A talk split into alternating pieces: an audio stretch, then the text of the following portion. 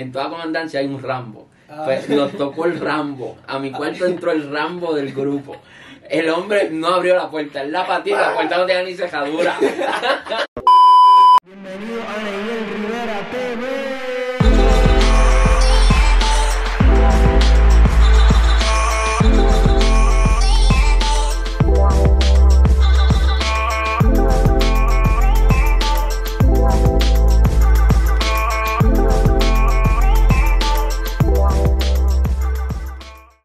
Bienvenidos mi gente a otro episodio más de Ahora o Nunca. Hoy me siento privilegiado de que José Luis Torres esté con nosotros acá. Eh, un predicador que admiro mucho y lo he visto mucho en sus podcasts y un montón de cosas, pero eso vamos a hablar un poquito más adelante.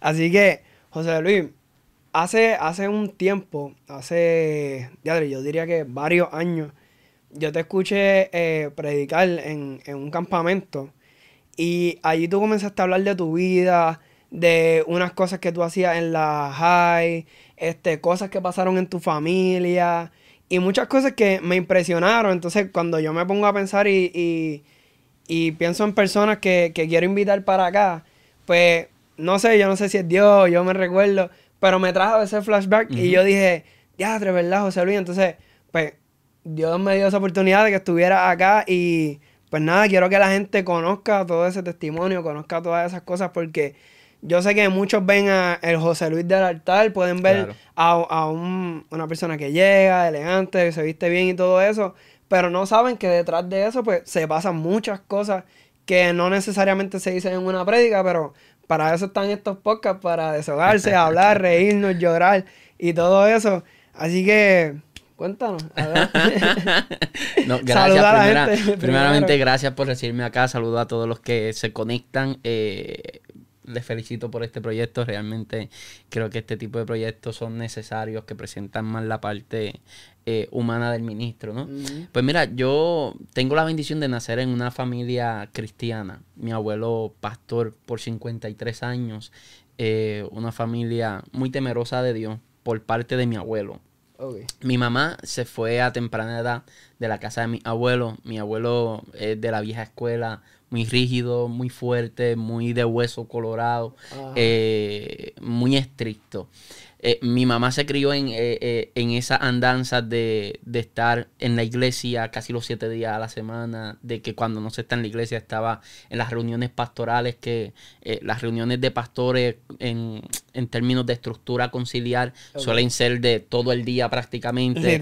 Ese tipo de vida venía ella y entonces conoce a quien es mi papá, a quien fue mi papá, que ya no está con nosotros. Y mami se va a temprana edad con él. Y tiene, y nos tiene a nosotros cuatro. Nosotros somos cuatro. Yo soy el menor de los varones. Y después de mí va una nena. O sea, somos cuatro y de los varones yo soy el menor. Entonces mi papá, mi papá comenzó fumando marihuana. Eh, de fumar marihuana, fue escalando y escalando hasta que terminó con el vicio del crack. Eh, mi familia se convierte en una familia disfuncional. Mi familia, y hablo de mi familia estrictamente, mi familia inmediata, ¿no? Mi mamá, mi papá, se convierte en una familia disfuncional, ya que papi, pues por el vicio, eh, comienza a decaer mucho.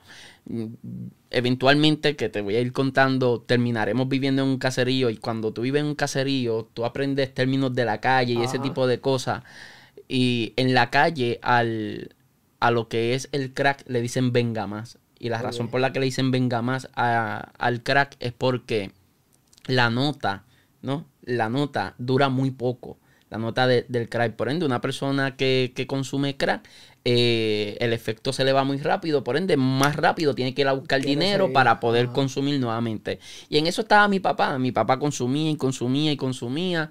Y entonces, pues, obviamente el matrimonio de él con mi mamá se deterioró. Papi podía estar un mes en la cárcel y un mes fuera. De hecho, el último recuerdo que yo tengo de mi papá fue en el año 97 y fue viéndolo en la prisión, en la cárcel Las Cucharas. Ese es el último recuerdo que yo tengo de mi papá.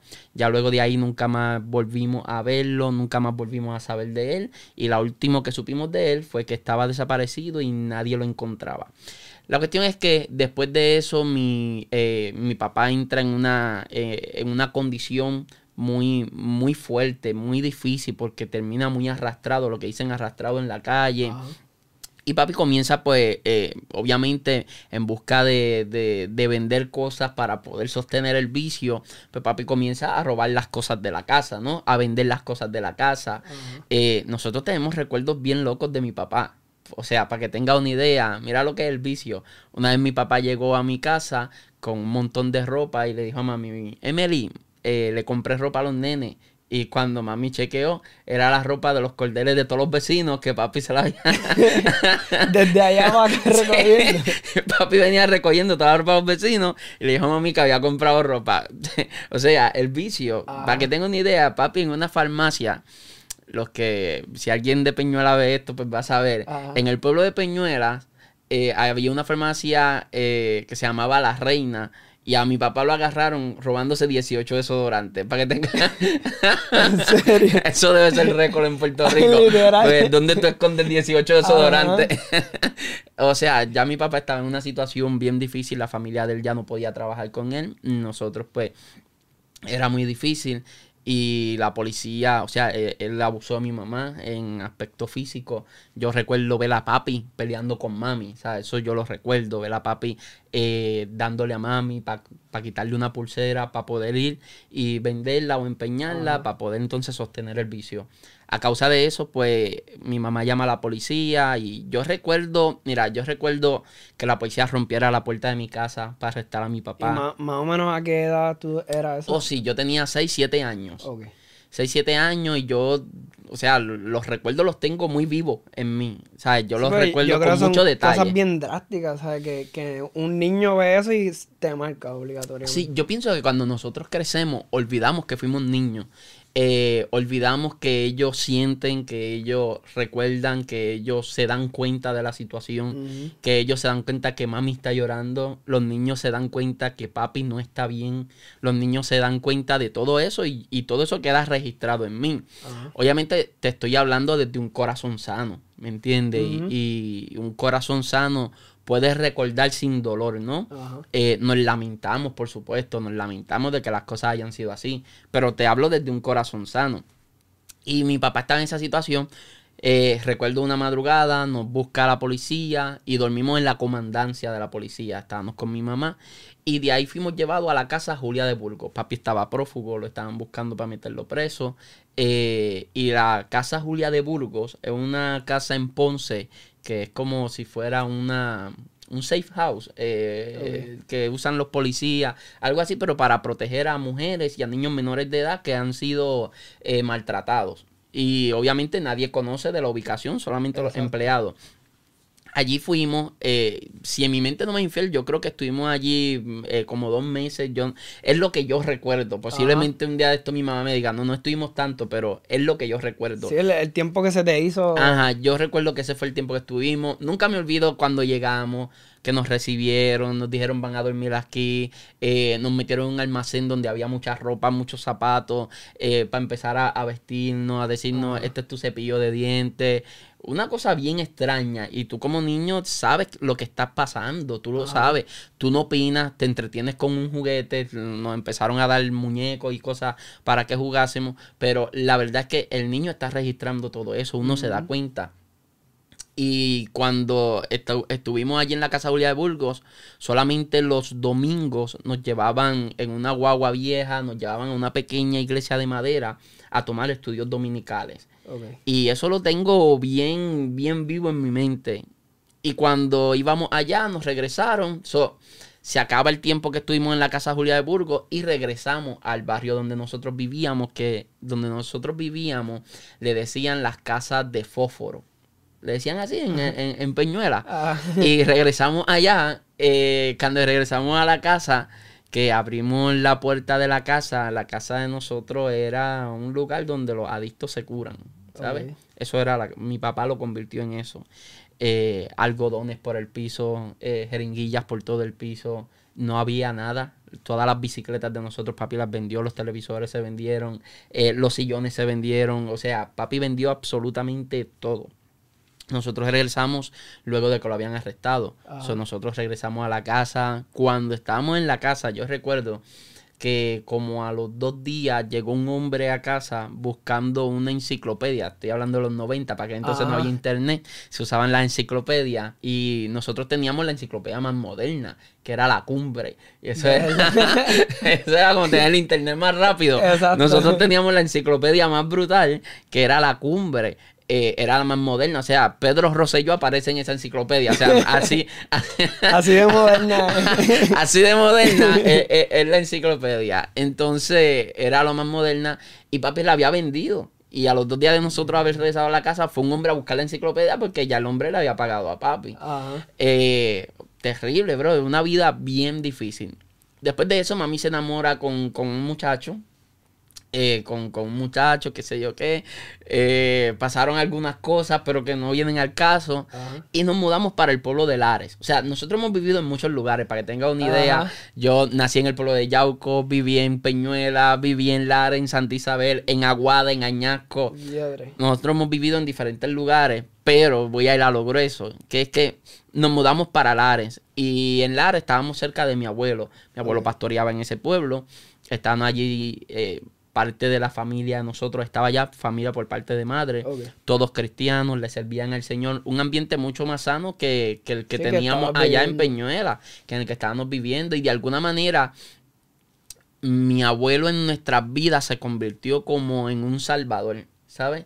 Eh, mm, papá, nosotros, decimos papá a nuestro abuelo, papá y mamá, y papá para nosotros se convirtió en esa figura de que nos daba como que seguridad, representaba seguridad para mí, representaba que no iba a pasar nada malo. Si papá estaba en casa, yo sabía que no iban a haber discusión, no iban a haber pelea. Si papá estaba en casa, sabíamos que no iba a faltar comida. Si papá estaba en casa, todo iba a estar bien. ¿sabes? había seguridad. Era mucha, representaba eso paz, seguridad.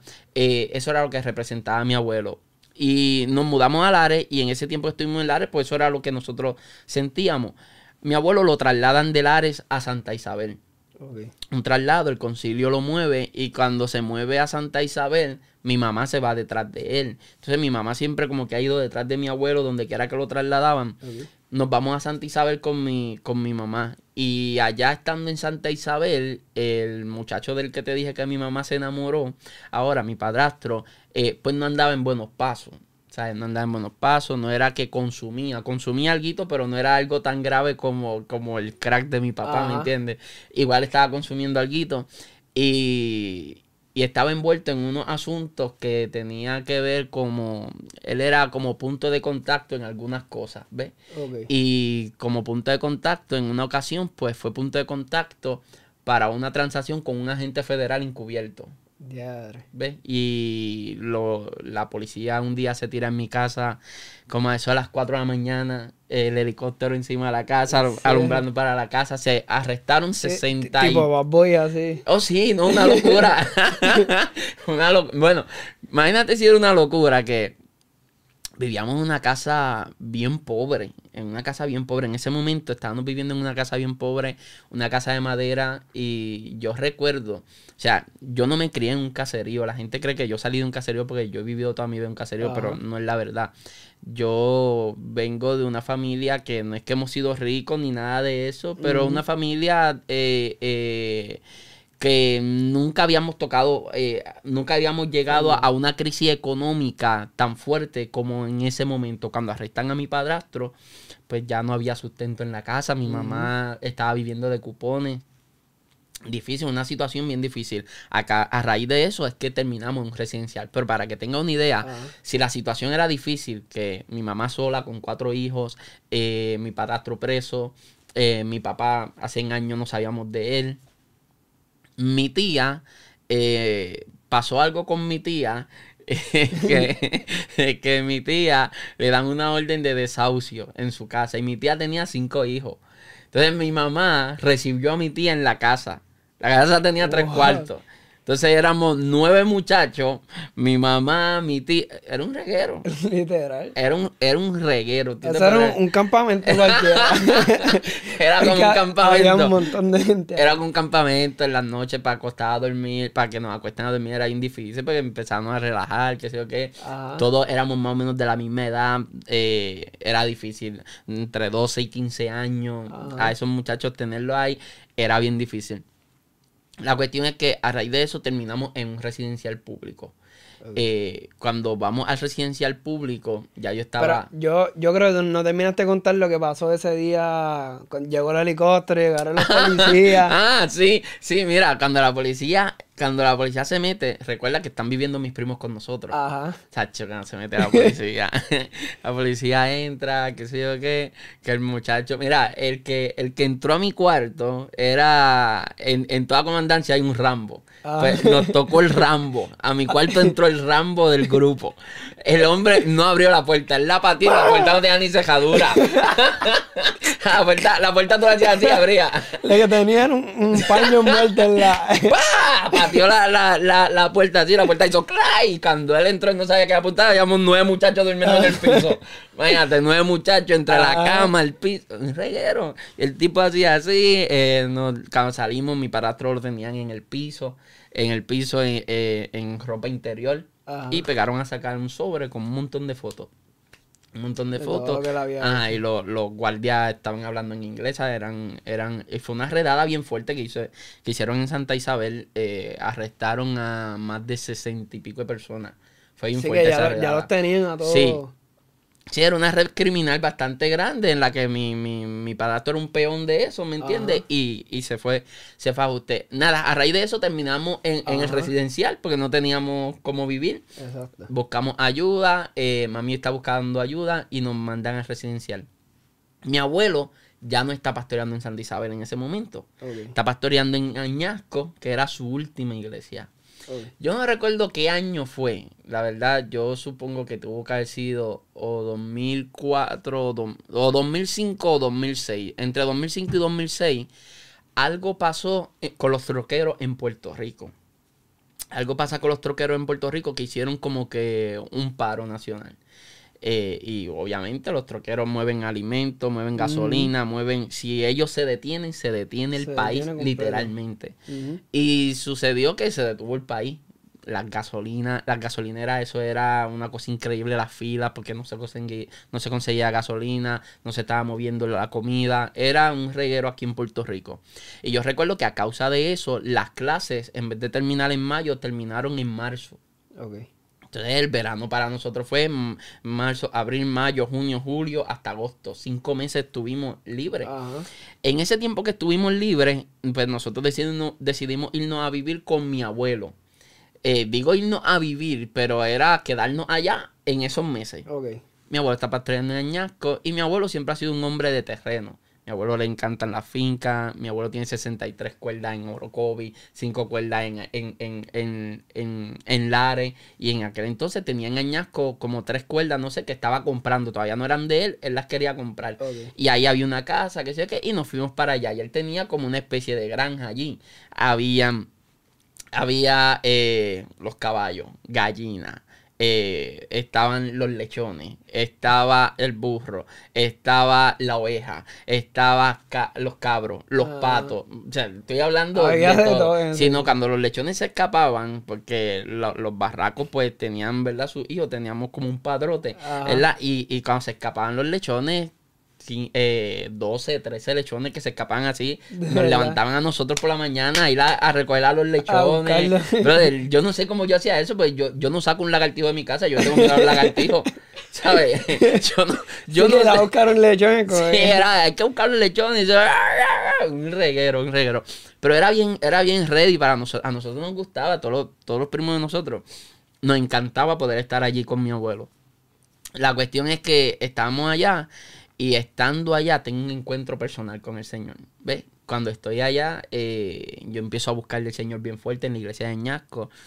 Había uno de los líderes de jóvenes, era el evangelista Kenneth Feliciano. Mi abuelo era el pastor de él. Y Kenneth fue una gran influencia en ese momento.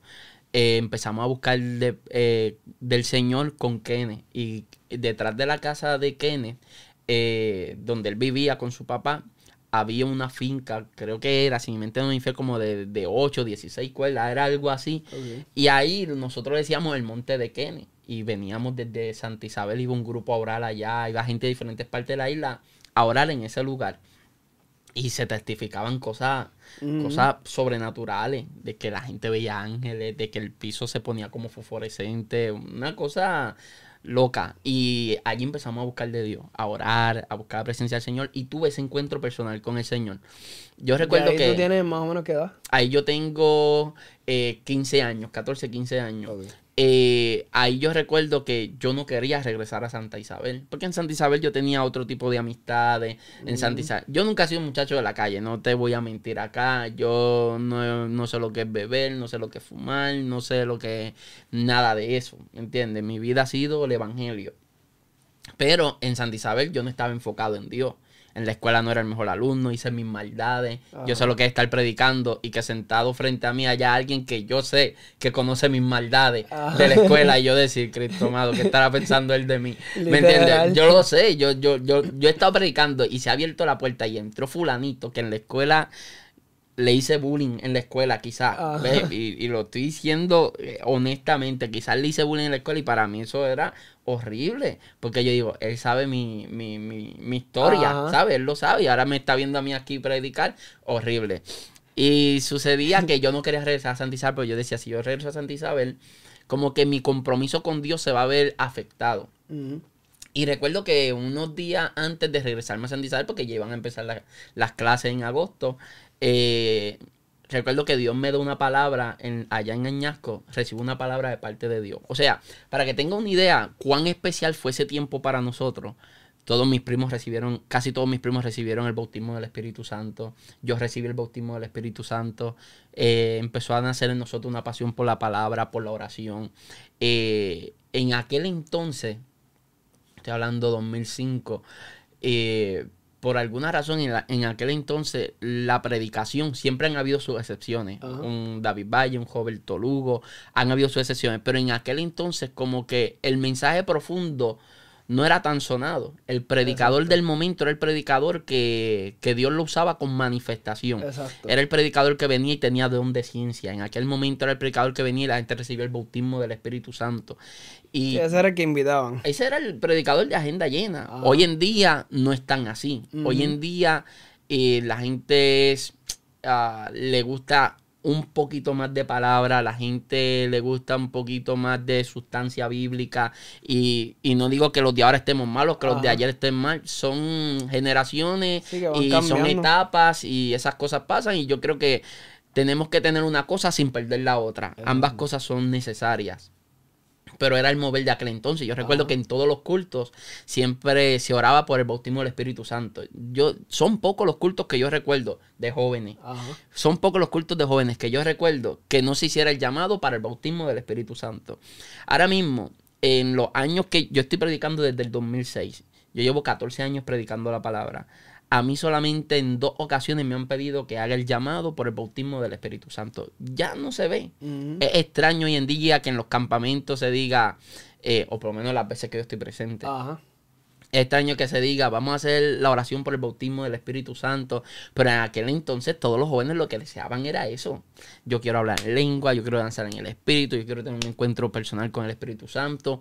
Y eso lo teníamos allá en Añasco.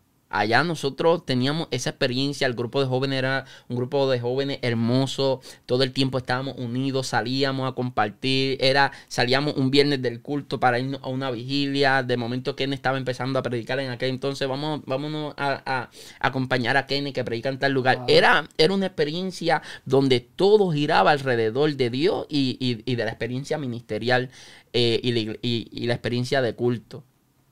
Cuando me regreso a Santa Isabel, pues yo tenía miedo. Tenía miedo porque, número uno, no sabía dónde me iba a congregar. Empecemos por eso. Exacto. No sabía dónde me iba a congregar. Eh, ya mi abuelo no era el pastor acá en Santa Isabel. Y yo, yo deseaba, yo, yo estuve acostumbrado toda mi vida a ser el nieto del pastor. ¿Ves?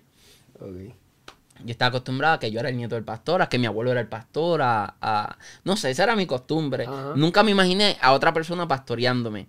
De repente cuando regreso, eh, es que hay cosas que son bien locas. Yo no sé cómo yo llegué a la iglesia que yo llegué. Por alguna razón, una tía mía había ido a esa iglesia y mi hermano mayor, cuando regresamos a Santa Isabel, conocía de esa iglesia y él fue y nos llevó. Y desde que fuimos nos quedamos. Ajá. ¿Sabes? Nos quedamos. Yo recuerdo que fui, cuando fui, vi a Leonor, que es mi esposa hoy. La vi allí. ¿De verdad? Sí, yo la vi allí. Eh, ella está allí. Yo fui un martes, era un culto de oración. Entonces yo vengo. Yo creo, yo creo, ¿verdad? Perdón que te interrumpa. Creo que encontramos la razón por qué te quedaste en esa iglesia. falte, No sabemos cómo llegaste, pero esa fue la razón de quedarte ahí. Checate esto. yo llego allí, yo vengo de una estructura conciliar. Porque todo lo que yo todo lo que yo conocía era en la estructura del concilio en la que pastoreaba mi abuelo. Okay. Entonces, cuando tú perteneces a un concilio, casi siempre que tú sales a otra iglesia, otra iglesia del concilio. Ajá. Y tú vas a un campamento, un campamento con gente del concilio. Y tú vas a un de estos con eventos del concilio. Y casi no conoces otra cultura evangélica.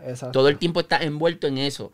Y como estás envuelto en esa estructura, en esa misma estructura, en ese mismo diseño, tú crees que todo el mundo cristiano es igual. Y no es así.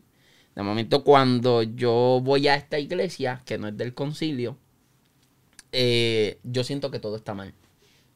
Sí, porque yo llego a un culto de oración y las luces bien, bien, bien, bien opacas, no se veía nada, eh, música bien duro un culto de oración donde yo vengo, en la iglesia de mi abuelo, un culto de oración, eso, eso se escuchaba en las moscas, brother, eso era un silencio, todo el mundo arrodillado, las luces prendidas, eso de luces apagadas, eso de, yo nunca había visto eso, nunca había visto eso. Yo sentía raro, tú, aquí, yo, no puedo Sí, yo llegué ahí y yo, ¿qué es esto? O sea, yo decía, esto está mal, la ignorancia de uno, esto está mal, eh, y, y poco a poco me fui adaptando. Y, comencé a buscar al Señor ahí, pero mi desafío, más que encontrar una iglesia, era regresar a la escuela. Ese era mi desafío, Mi desafío era regresar a la escuela y no dañarme. Yo creo que eso es lo más. Ahora te voy a explicar esto. Para aquel entonces, las discusiones de nosotros eran, aquí la gente va a entender la línea en la que estábamos. Las discusiones de los jóvenes eran, eh, ¿y tú te sacas la ceja? O no te sacas la ceja. ¿En serio? Y tú vas al cine o tú no vas al cine. Esa era la estructura de antes. Y en esa era la formación que nosotros teníamos. Eh, yo no iba al cine. Nunca. No, yo no iba al cine, yo era, yo era pentecostal de verdad. yo era... Yo era pentecostal practicante. yo era pentecostal de verdad, yo no iba al cine, brother. Y mira que yo soy peliculero malo, brother. Yo soy un peliculero malo, yo no iba al cine, yo no. Eh, no, no, al cine, no, yo si ya escarnecedora, no se puede ir para allá. Pero mira esto fue porque era lo que me, habían enseñado. Entonces yo decía, cuando yo, yo regrese a Santa Isabel, yo no me quiero dañar, yo no me voy a sacar la ceja, me voy a meter en santidad. Yo decía, no voy a ir al cine, pues yo ahora soy santidad, no voy a hacer esto, pues yo soy santidad. Y era, eran cosas que yo pienso ahora y digo, bueno, la motivación era honesta, ¿no? Exacto. Eso es lo importante. Regreso a Santa Isabel y voy a la escuela, que es como que el desafío, ¿no? Ir a la escuela y mantenerte, no envolverte en otro tipo de comentarios, no envolverte en relajos doble sentido, dar testimonio, mostrar que eres diferente. Ahí era el desafío. Y cuando yo comencé a ir a la iglesia, a, la escuela, discúlpame, que me empiezo a encontrar con mis amigos que me buscaban, eh, a mí me encantaba jugar baloncesto en aquel entonces, para ir a tal lugar, yo decidí no ir ya no, no voy. Y entonces me, fueron a buscar unas 20 veces, ponle. Ya la, ya la 21, yo, que, habrán dicho entre ellos, vamos a invitar a José. Dijeron, no, no, porque ya, ya él no viene. no va a venir. Ya él no va a venir. En la escuela, ya el mediodía no me iba con ellos, al mediodía me quedaba con mi hermano. Eh, con mi hermano y, y el próximo año entró un primo mío a la escuela, este Michael Santiago, y nos pasábamos nosotros juntos nada más, más que nosotros juntos. Y lo que hacíamos era que nos reuníamos, nos reuníamos en una esquina. O sea, déjame explicarte esto para que entiendas. La high school de, Santa Isabel se llama la Elvira M. Colón. Eso es la boca del lobo. Te voy a explicar por qué. Porque Santa Isabel tiene solamente una high. Ok. Entonces, ¿qué pasa? Que, que al ser la única high school en el pueblo, de todo el pueblo, o sea, estamos hablando un pueblo, yo no sé cuántos miles de habitantes tendrá, no somos muy grandes, pero ahí se reúnen todos los barrios. Y el problema es que como, como, es como, como un cuadrado de doble, de dos pisos. Y es como que esta esquina abajo es de Velázquez, un barrio. Esta esquina acá es de los de Jauca. Esta esquina allá es de los de la Soya. Esos son barrios de mi pueblo. Y como que cada esquina tiene su, su, su lugar. Y había una esquina que nadie la tenía, para ellos nos sentábamos nosotros, ¿ves? para que no nos identificaran con nadie. Era la esquina pentecostal. la, esquina de los que no se sacaban las cejas, ¿ves? Exacto. Esa era la esquina de los que no se sacaban las cejas, ¿ves? Pero los muchachos no sabían si éramos pentecostales. Exacto. allí están los locos cristianos que no se sacan las cejas. Allí yo estaba en ese grupo. Y entonces, allí nos reuníamos y empezábamos a leer la Biblia. Leíamos la Biblia. Eh, hablamos entre nosotros de la experiencia del culto de ayer. O sea, no te puedo decir que era una confra porque no lo era. Tratamos. Tratamos de hacer una confra. Hablamos con el director. Cuando hablamos con el director, el director dijo que no podía permitir sectas en la escuela. Así que no se pudo. Pero Dios nos puso en gracia con la bibliotecaria. Ella era de la iglesia evangélica. No sé si todavía lo es, pero era de la iglesia evangélica, creo. Y a veces cerraba la biblioteca y nos dejaba a nosotros allí. Yo creo que eso ella no lo podía hacer, pero ella lo hacía y nos dejaba a nosotros allí y nosotros eh, a veces hacíamos una pequeña oración, eh, compartíamos cosas de la Biblia y de ahí tuvimos frutos de muchachos que aceptaron a Cristo, que hasta el día de hoy están sirviendo al Señor. Gracias a eso. Incluso estaba, la biblioteca era larga y, oh, imagínate un rectángulo pues a lo largo, acá estaba el escritorio de la bibliotecaria y detrás del escritorio ella tenía una mesa. O sea que para allá tú no puedes pasar porque eso es espacio de ella. Esa mesa ella no la dejaba a nosotros. Era algo bien bonito. Y entonces yo me acuerdo que yo me iba para allá y, y, yo, yo tenía guille de la doctora Polo. Tú sabes que la doctora Polo, antes de cada caso, este, en caso cerrado, dice un dicho célebre. Pues yo tenía fiebre de dicho célebre y como yo estaba empezando a predicar, yo en, en todas mis introducciones y en todos mis mensajes, yo quería meter un dicho célebre. Y yo era maestro de escuela bíblica en aquel entonces, pues yo quería decir muchos dichos célebres, pues yo decía, oye, eso, eso hace que uno se vea interesante. Era como que, oye, este tipo sabe citando a, William Shakespeare. Pues yo, yo, yo me sentaba allí y buscaba libros de frases célebres y me ponía a escribirlo en papeles. En papeles. Para aquel entonces uno podía, eh, ¿cómo se llama eso? Uno como que pedía prestado los libros en la, en la biblioteca, ¿verdad? Eh, yo, yo creo que ya eso no se hace, no sé. Eh, entonces te daban una tarjetita, ¿verdad? Aunque todavía se hace. Sí, entonces, es que yo, la universidad. ah, bueno, en la universidad. Y entonces, pues eh, yo me llevaba los libros, anotaba todo eso. Yo tengo todo eso escrito en casa todavía hasta el día de hoy. Esos papeles que yo escribía en high school, todavía yo los tengo en mi casa. Los dichos célebres. Yo tengo el bosquejo de mi primer mensaje. Lo tengo guardado en casa, el bosquejo completo, todo eso yo lo tengo guardado en mi casa. Tengo una libreta que, que ahí tengo, una carpeta, debo decir, que lo tengo todo ahí. La cuestión es que estamos en esa experiencia. Y yo recuerdo, brother, que era lo que decía hace, hace un rato en la introducción que yo iba a la escuela y yo me sentaba con mi Biblia en el lobby de la escuela, donde estaba, donde se formaba la algarabía, donde estaban los más populares de la escuela, donde yo me sentaba ahí, a mí nunca nadie me faltó el respeto, nadie nunca me bulió, nadie nunca, nada, nada. Eh, yo creo que el cristiano tiene que ser manso, no menso. ¿Tú me entiendes? Yo tampoco me dejé nunca molestar de nadie. Nosotros éramos gente que siempre, mi hermano y yo siempre fuimos gente que nos dimos a respetar. No era que peleábamos en la escuela ni nada de eso. Pero éramos personas que, que sabíamos ponerle límite a la gente. Si alguien venía, ¿y ¿qué es eso? ¿Tú estás leyendo la Biblia? Sí, estoy leyendo la Biblia. ¿Y qué pasó? estoy leyendo la Biblia. ¿Y qué pasa? ¿Sabes? Ah, no, no. Uno ponía límite a la gente. Tú le pones límite a la gente. Y nosotros nunca permitíamos que nadie se, pusiera a relajar con lo de nosotros, ni nada de eso. Y la cuestión es que nosotros estábamos allí y yo recuerdo, yo me sentaba en el lobby, me ponía a leer la Biblia, eh, tenía la experiencia de que jóvenes me pidieran la oración, de que jóvenes hablaran conmigo de que no le estaban sirviendo al Señor y decían, yo tengo que buscar de Dios, mis papás son cristianos. Y era algo lindo, brother. De hecho, yo digo que era una etapa de mucha ignorancia en lo personal. Por eso te digo, la esquina de los que no se sacaban las cejas, de los que no se ah. afeitaban los pies, ¿me entiendes? Y nosotros decíamos, nosotros somos santos, nosotros vivimos en santidad, nosotros vivimos en santidad de verdad. ¿Qué pasa? Que había mucha ignorancia de por medio, pero había mucha honestidad también. Eh, lo que pasa es que a veces tú puedes estar honestamente equivocado, ¿ves?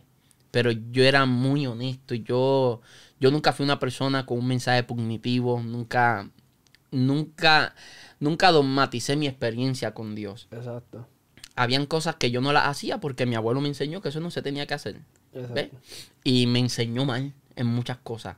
Una vez el que era líder de jóvenes en Añasco, es pastor hoy en día en una MI en Aguada, se llama Daniel Feliciano.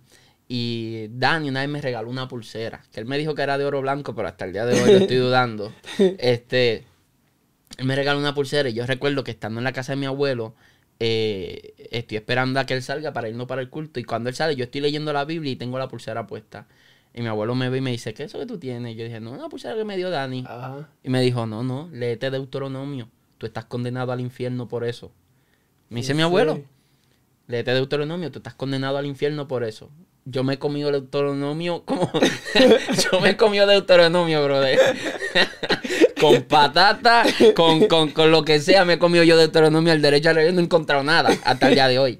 Sí, que diga, que diga o hable de eso. Pero era así, ¿sabes? Para aquel entonces un pastor no se cuestionaba. El pastor decía esto amarillo y aunque sea azul era amarillo y se acabó. esto es pecado y se acabó. Y era pecado.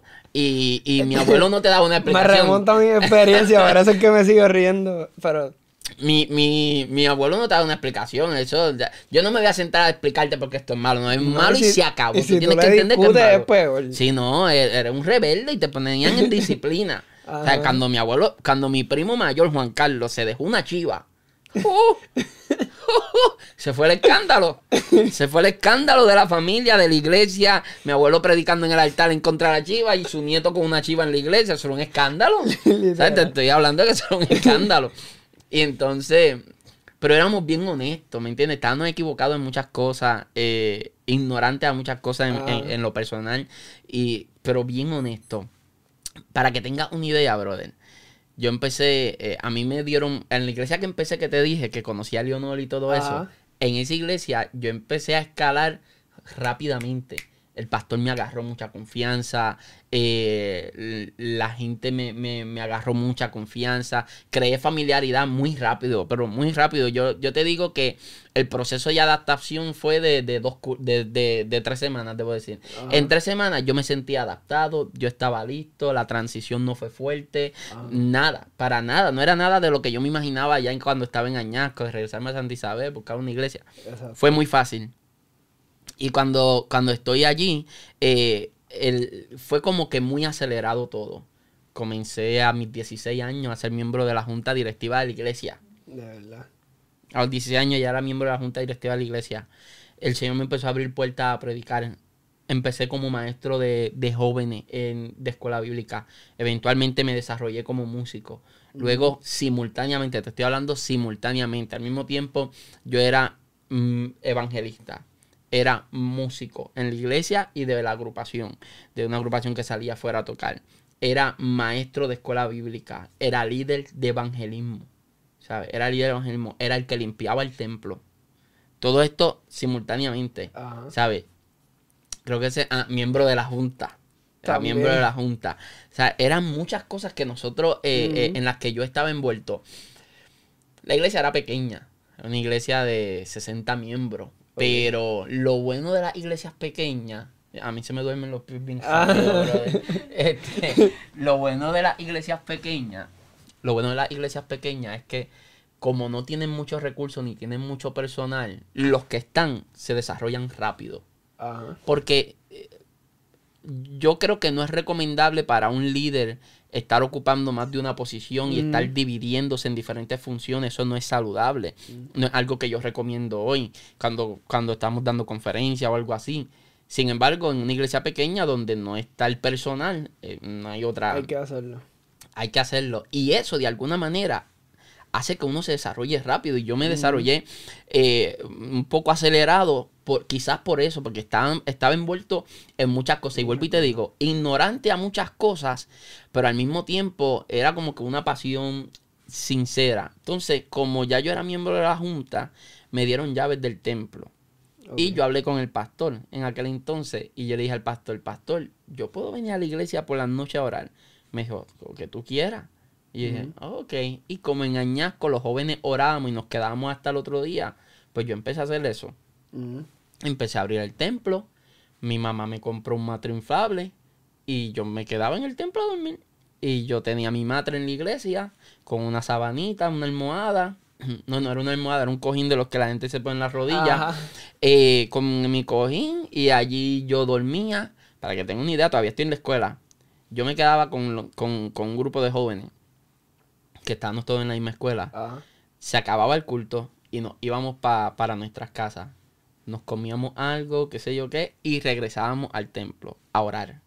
Orábamos y después dormíamos un ratito. Nos levantamos a las 4 y 20 de la madrugada a orar. Y orábamos hasta las 6 de la mañana. A las 6 de la mañana nos íbamos a prepararnos para la escuela y nos íbamos para la escuela. Salíamos de la escuela y estábamos buscando qué hacer vamos para la iglesia o vamos a hacer esto.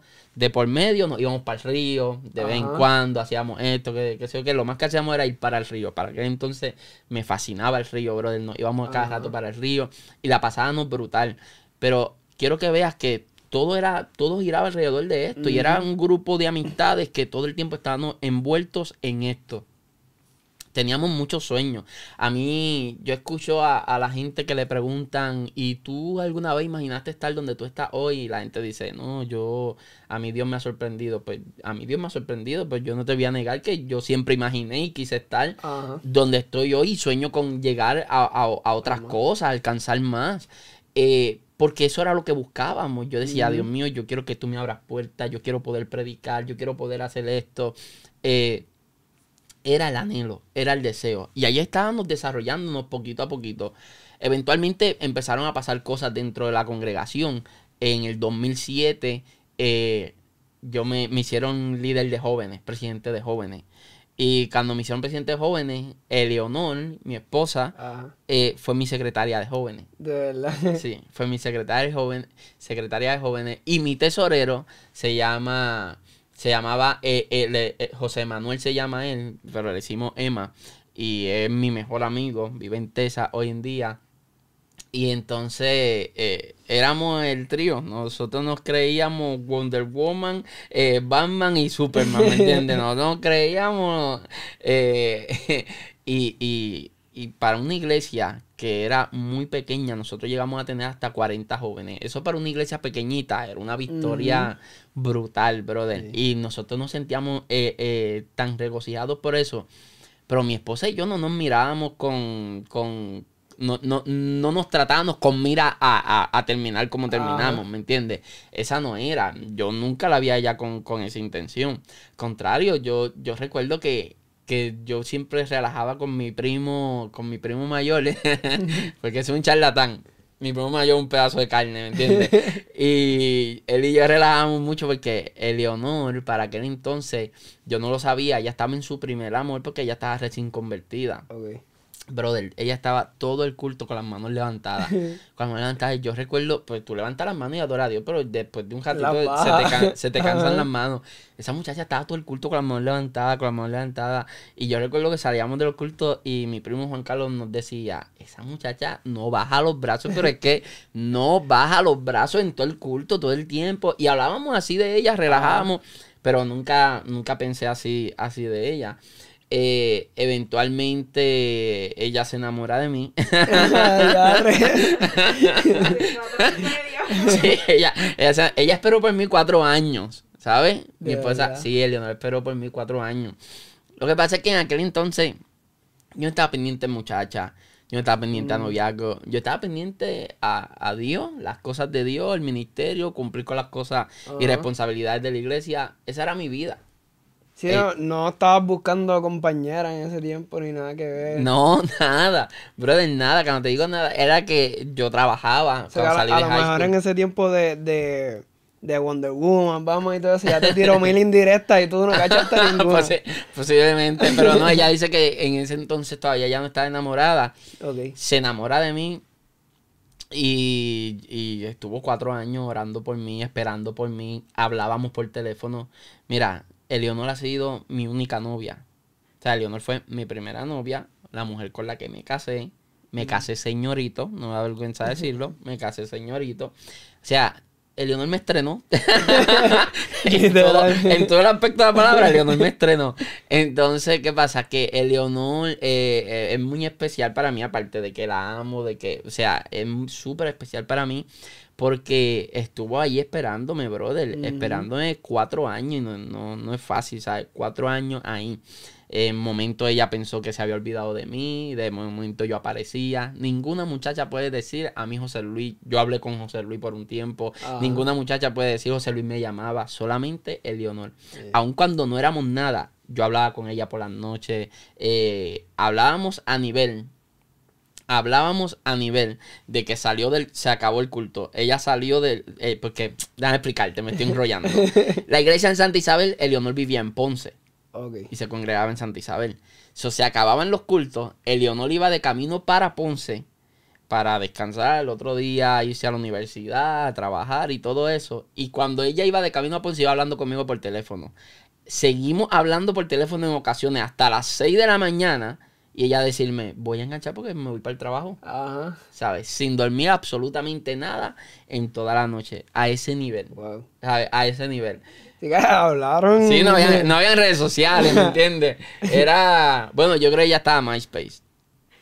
Creo que ya estaba MySpace, pero yo no tenía MySpace, yo era, yo era cristiano, ah, de verdad. ¿Sabes? Yo, yo no tenía MySpace, yo, yo, no iba al cine, voy a tener MySpace. Exacto.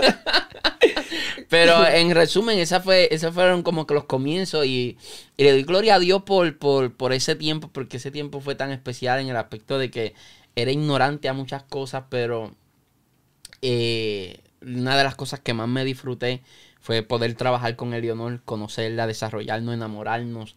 Eh, otra de las cosas que yo nunca voy a olvidar fue mi etapa como músico. Me lo disfruté. De, eso quería hablar. Me lo disfruté al máximo. Y lo tercero, mi etapa como maestro de escuela bíblica. Yo pienso que lo más que me ha hecho a mí crecer en cuanto a palabra, en cuanto a mi vida espiritual, ha sido mi compromiso como maestro de escuela bíblica. Yo cada domingo para dar la escuela bíblica, yo me preparaba como si yo fuera a dar una conferencia frente a mil personas. O sea, yo me preparaba, pero de verdad, y era con expositor, pero yo me olvidaba del expositor y yo llevaba mis versos acá, mis dinámicas acá. Pero yo te estoy hablando de, de entregado, entregado, ¿me entiendes? Y para mí era una pasión, eh, eh, sigue siendo una pasión, ¿me entiendes? Ahora solamente que ahora lo hago en otros medios. Exacto. Pero eh, enseñar era una pasión para mí y fue lo más que me ayudó a crecer. Siento ese tiempo de, de, escuela bíblica y todo eso. No, yo quería preguntarte porque, pues, tú has ido a mi iglesia, sabes que yo toco batería y eso. Y ese, ese, ese tiempo como músico, ¿cómo, ¿cómo fue todo ese tiempo, sabes? Yo sé que hay, hay otros jóvenes que, así como, como tú y como yo también, este, tocan batería, eh, después de o vamos a poner un culto a jóvenes, te toca tocar la batería, volver para el principio a, mandar al que va a dirigir, vuelves a la batería, mandar al que va a los especiales, volver a la batería. Entonces, como que viven esa experiencia. ¿Cómo fue tu experiencia? Sí, mi experiencia fue, fue, fue agridulce al principio en el aspecto de que mi fuerte en la agrupación y como músico siempre fue, fue, la, fue la batería. Pero mi pasión siempre fue la guitarra. Entonces yo empecé en la, en la iglesia y en la agrupación tocando segunda guitarra. ¿Ves? ¿Qué pasa? Que cuando yo estaba tocando segunda guitarra, mi primo, uno de mis primos, era el baterista y era muy buen baterista. Pero mi primo eh, en la iglesia estaba a fuego, pero en la calle estaba a fuego también. ¿Me entiendes? Entonces estaba a fuego en los dos lados. Y un día decidieron sacarlo de la agrupación y sacarlo como músico. Y en un ensayo, imagínate ensayar sin el baterista. Exacto. Eh, recuerdo que íbamos a ensayar una canción. Eh, no, no voy a decir. Pero eh, íbamos a ensayar una canción ahí. íbamos a ensayar una canción. Y cuando estábamos, íbamos a ensayar la canción, la canción empieza con un corte. Este. Y bueno, es, la, la, la, canción de la agrupación Genesis, El Fuego que me quema. Ustedes saben quién es la agrupación Genesis. yo creo que ustedes ni saben. ¿saben? Yo lo Sí, ok. Pues la agrupación Genesis tenía una canción que se llamaba El Fuego que me quema. pues, ¿sabes? Al principio de los 2000 eso era. La, la canción empezaba. Sí, eso, era, corte puro. No, eso era. Eso para nosotros era lo máximo. Esa canción, El Fuego que me quema, y nos quedamos ahí pegados. Y eso era. O hablaba lengua o, o íbamos a estar aquí hasta las 6 de la mañana. ¿Me entiendes? y era una cosa terrible. Y yo recuerdo que en ese ensayo, pues, mi primo no fue, habíamos tenido habíamos hablado así como que no, él no puede tocar porque eh, de hecho, él me, dice, él me dice hoy en día, él me dice, ustedes me sacaron, de, nunca me dijeron. un día, él me dice, un día yo llegué a la iglesia y tú eras el baterista. me dice, ustedes nunca me dijeron. Y la cuestión es que yo recuerdo que en, en, en ese ensayo mi hermano dice, pues, ahí me dicen bebé en mi casa. Me dice, pues bebé, eh, toca tú la batería. y yo, yo no, como que yo toqué la batería. Me dijo, no, toca tú la batería, te sale ese corte, chequete a ver si te sale ese corte. Y digo, que que pen, que pen. Eh, sí, y mi hermano mayor, que era el líder de la agrupación, me dice, pues dale, bebé, toca.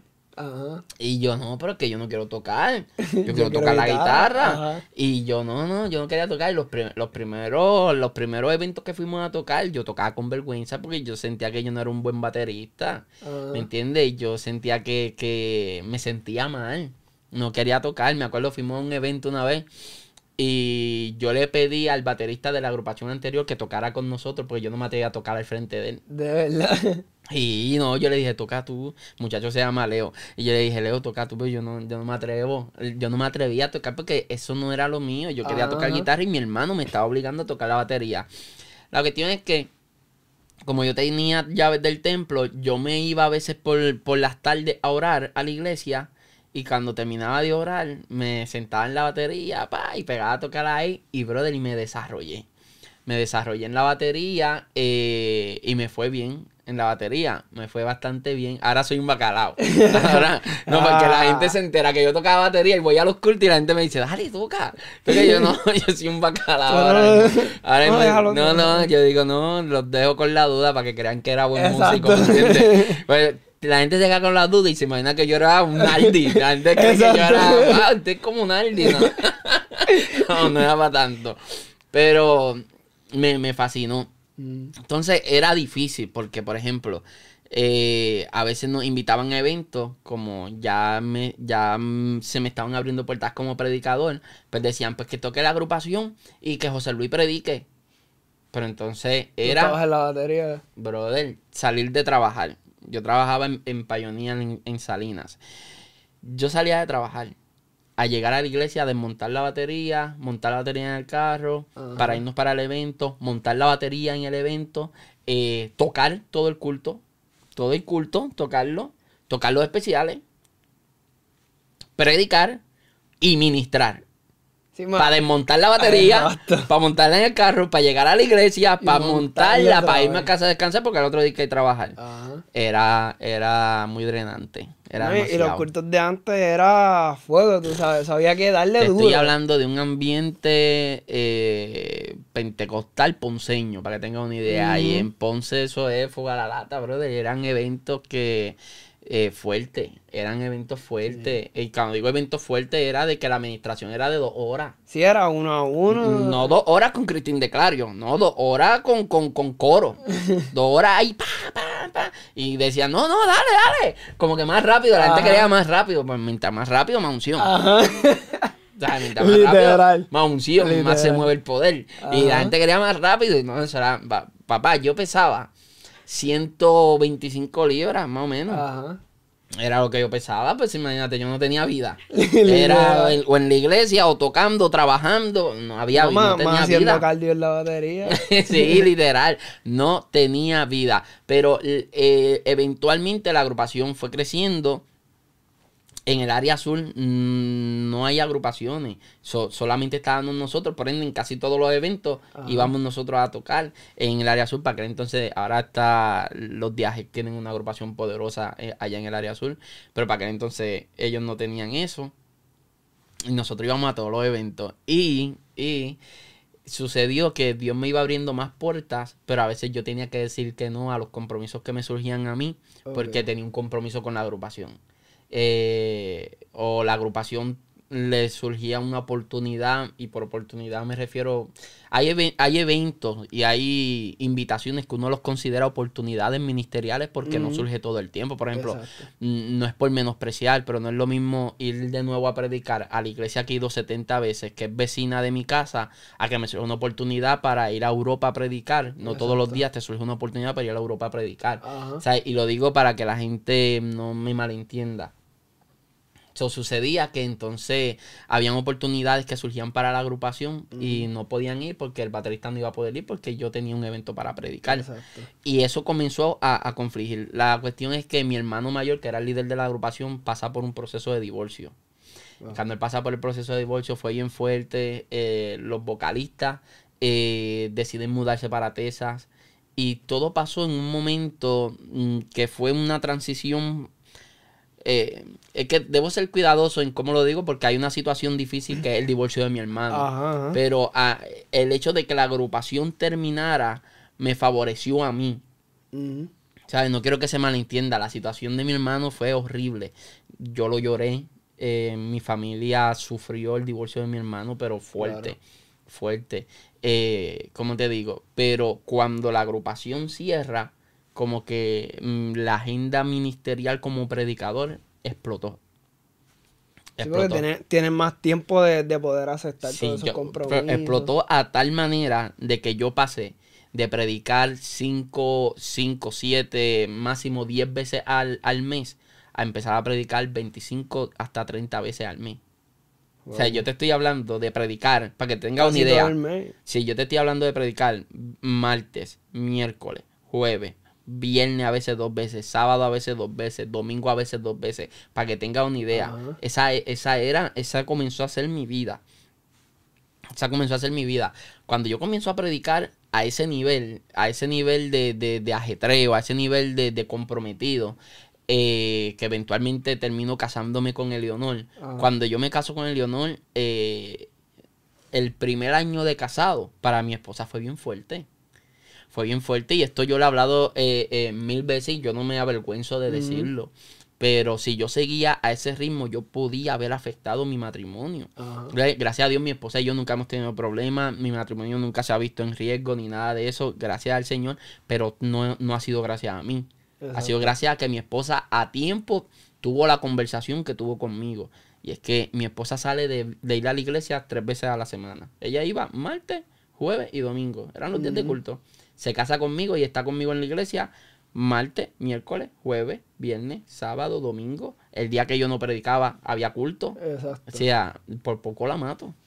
Literal, porque era todos los días. Todos los días era, o sea, para que tú tengas una idea, una vez yo salí de trabajar, me pidieron ir a orar por un enfermo y estoy así para orar por el enfermo y me desmayé.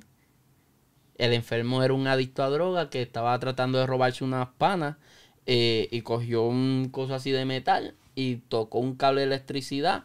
Eh, la electricidad era tan fuerte que el cable, no sé qué, qué, voltaje era, pero era tan fuerte que lo expulsó. El hombre salió volado del palo, del palo, y la electricidad le corrió por el cuerpo, explotó en los muslos, se unió la electricidad por el muslo y por los pies le explotaron los pies. Y a él le sacaron carne, carne de los muslos y de acá atrás y le pusieron, bueno, una cosa bien fea, o sea, que era un panorama difícil y cuando yo voy a orar por ese hombre, ese hombre está así. ese hombre está así y cuando yo me desmayo voy directo para los pies de él. Cuando yo me desmayo el hombre hizo ¡Ey! y movió los pies. Dios lo sanó. Dios lo sanó. Dios lo sanó. Él no podía mover. Él no se podía mover. Se movió gracias a que yo me desmayé. Ese hombre Dios lo sanó, ah. brother. Dios lo sanó con mi desmayo. Pero para que vean a nivel de desgaste físico, ¿sabes? Estamos nosotros. Y eso cuando tú estás, cuando tú estás comenzando en el ministerio, toda, toda invitación tú la ves como una oportunidad. Pero no todo es una oportunidad. ¿Ves? Eh, o, no toda una oportunidad favorecedora para ti como hombre de Dios, como familia, como matrimonio. Pero en ese momento tú, tú estás diciendo, esto era lo que yo soñaba, pero esto era que yo oraba Por esto era que yo me amanecía, por esto era que yo me, mataba estudiando la Biblia. Eh, y luego te das cuenta que no, que tú tienes que tener una estructura, número uno, de relación con Dios, número dos, familiar y eh, número tres, congregacional, para que entonces puedas ser efectivo en el ministerio.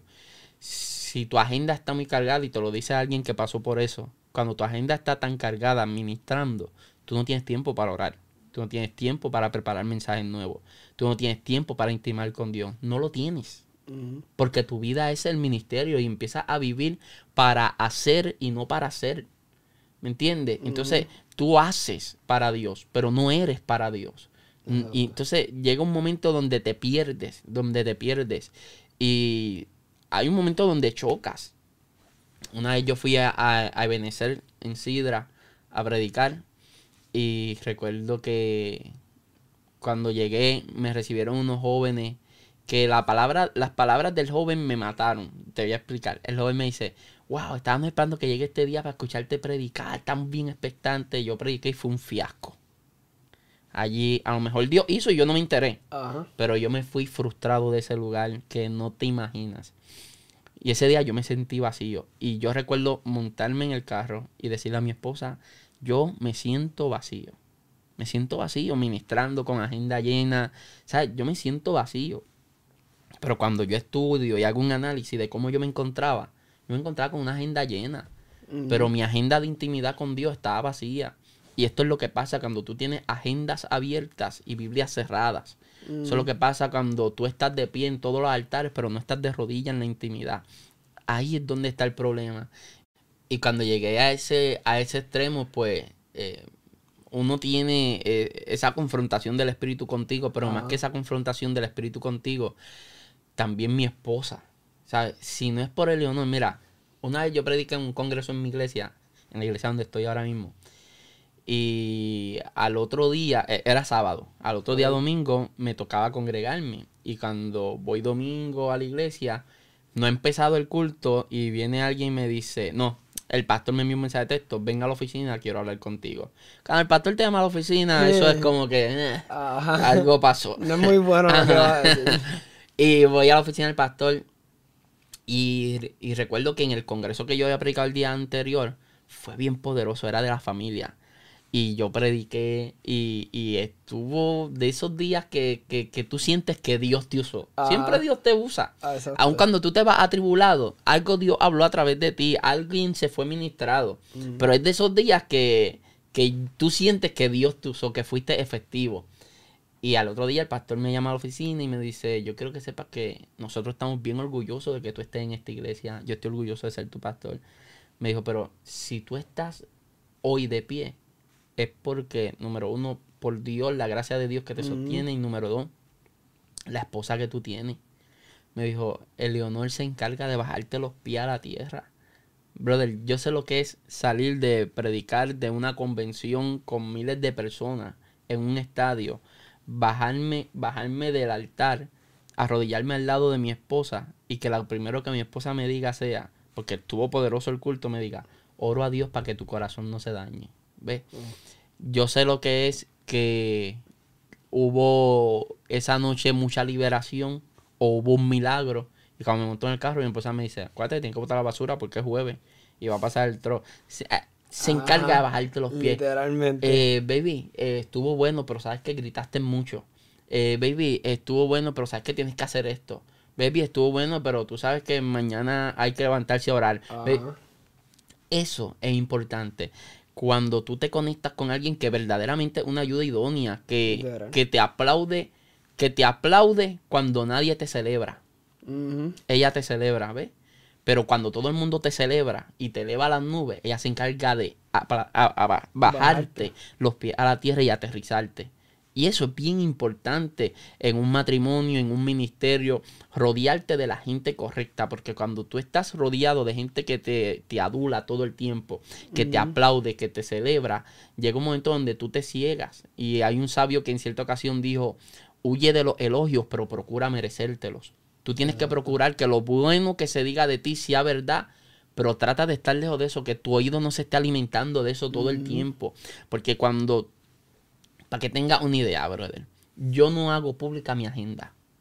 Nunca, si tú te metes en mi Facebook, en mi Instagram, tú nunca vas a encontrar, estoy saliendo para predicar, llegando a predicar, poner una promoción. Yo no hago nada de eso.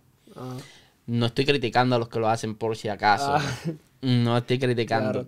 Te voy a explicar por qué yo no lo hago. Yo dejé de hacerlo porque me di cuenta que empezó a seguirme grupos de jóvenes, me empezaron a seguir.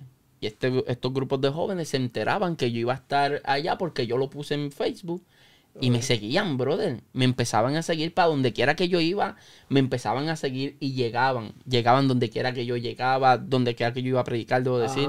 Eh, y todo el tiempo siguiéndome, aplaudiéndote. Y yo identifiqué que eso era algo malo. Mi esposa me dijo, baby, yo no quiero que esa gente esté contigo. No quiero... Y la mujer tiene un don especial, brother. Las mujeres tienen algo. Bueno, yo siempre digo, cuando hablo de las mujeres, que si la esposa de Potifar. No, discúlpame.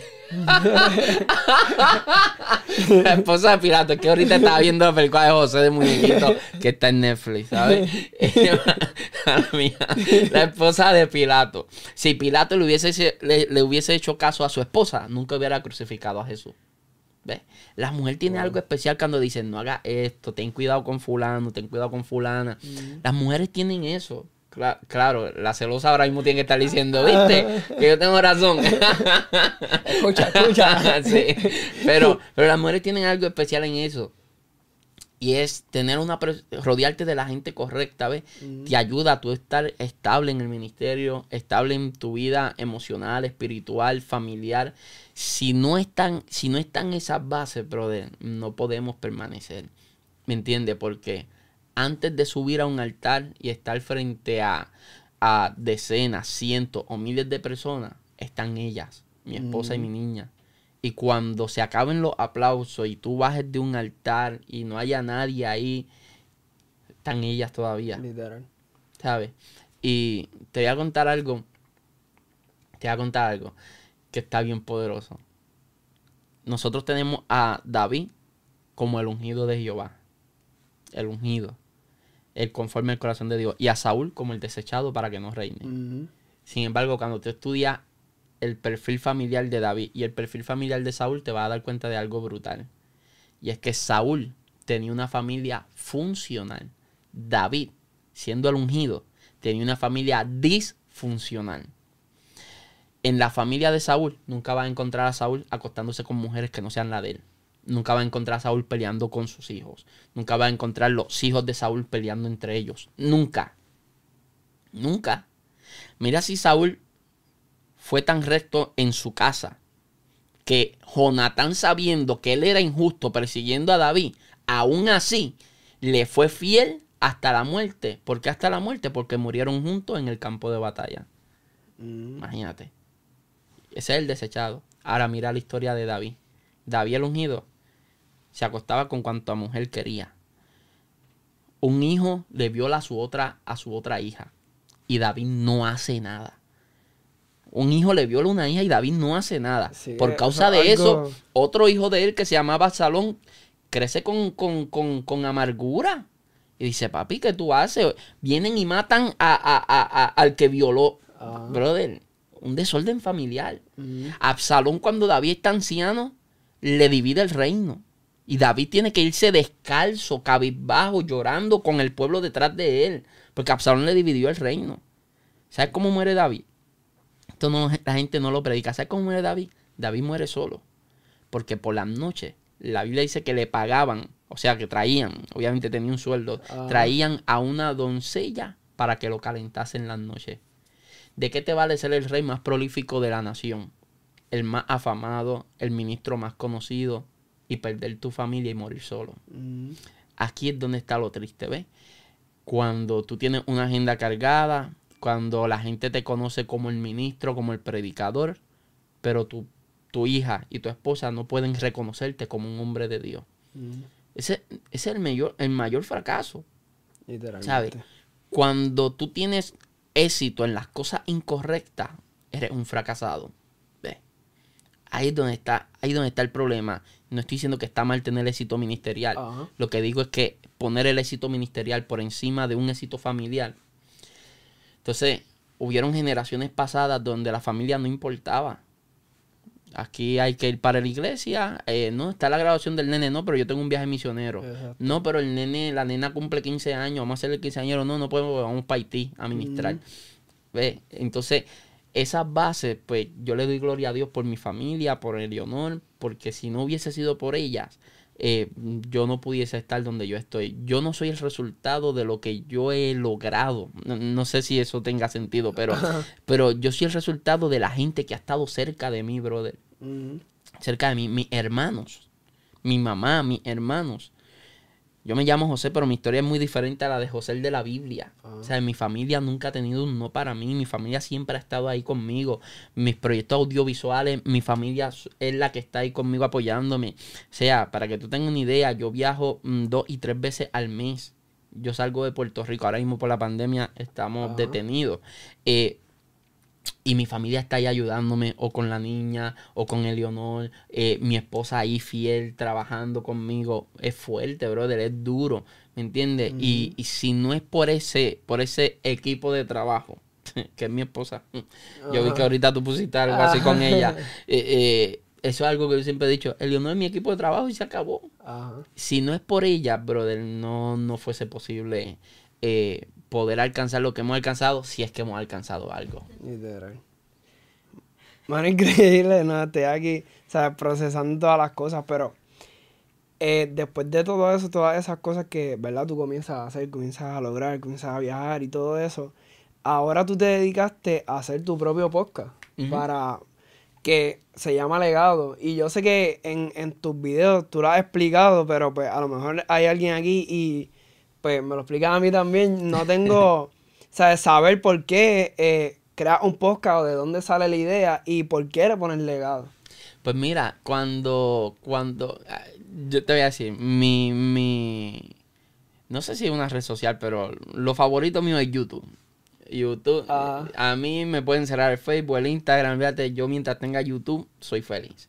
¿Sabes? Yo con YouTube soy más que feliz. Y viendo mucho YouTube, empecé a encontrarme con, con podcasts que no eran cristianos, ¿me entiendes? Pero entonces de momento tuve un Joe Rogan que, tiene un podcast súper brutal, eh, con temas súper interesantes, y yo empiezo a preguntarme, oye, yo creo que yo puedo hacer eso mismo con una temática que a mí me guste hablar, y lo que a mí me gusta es el tema del ministerio, y, y empecé a, tener esa idea. Pero yo vengo de una familia ministerial, como dije antes. Entonces, mi abuelo en la casa, por ser pastor, pues, antes, por ejemplo, hoy en día muchos pastores marcan una línea y dicen, está en mi casa, en la iglesia se atiende en, el templo y todo eso. Y hay gente que ni sabe dónde vive su pastor ni nada de eso. Pero antes, la casa del pastor era la casa de todo el mundo. Exacto. Entonces la casa de mi abuelo era hasta que los jóvenes iban y se quedaban ahí hasta las 4 de la mañana. ¿Sabes? Eso se compraba pan con, mantequilla, queso y chocolate y eso nos daba a nosotros hasta 5 de la mañana allí relajando o haciendo vigilia o haciendo lo otro. Entonces en casa de mi abuelo iba mucho, mucho este, misionero. Iba mucho misionero y mucho pastor y evangelista. Y se sentaban en la mesa y pegaban a hablar su experiencia. Que estuve en Venezuela y pasó esto. Que estuve en África y pasó esto y mientras ellos hablaban, brother, yo me hacía una película en mi mente, yo me imaginaba todo eso y la mente es bien poderosa. Ajá. Yo me, me de hecho, esto seguramente, bueno, no voy a decir eso porque eso te puede afectar, pero anyway, hay cosas. ¿Sabes qué iba a decir? Esto seguramente lo están disfrutando más los que lo están escuchando que los que lo están viendo.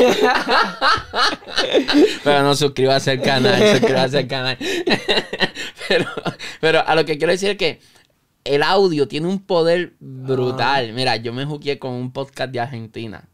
De, eh, eh, son unos argentinos, eh, es de cine, hablando de cine.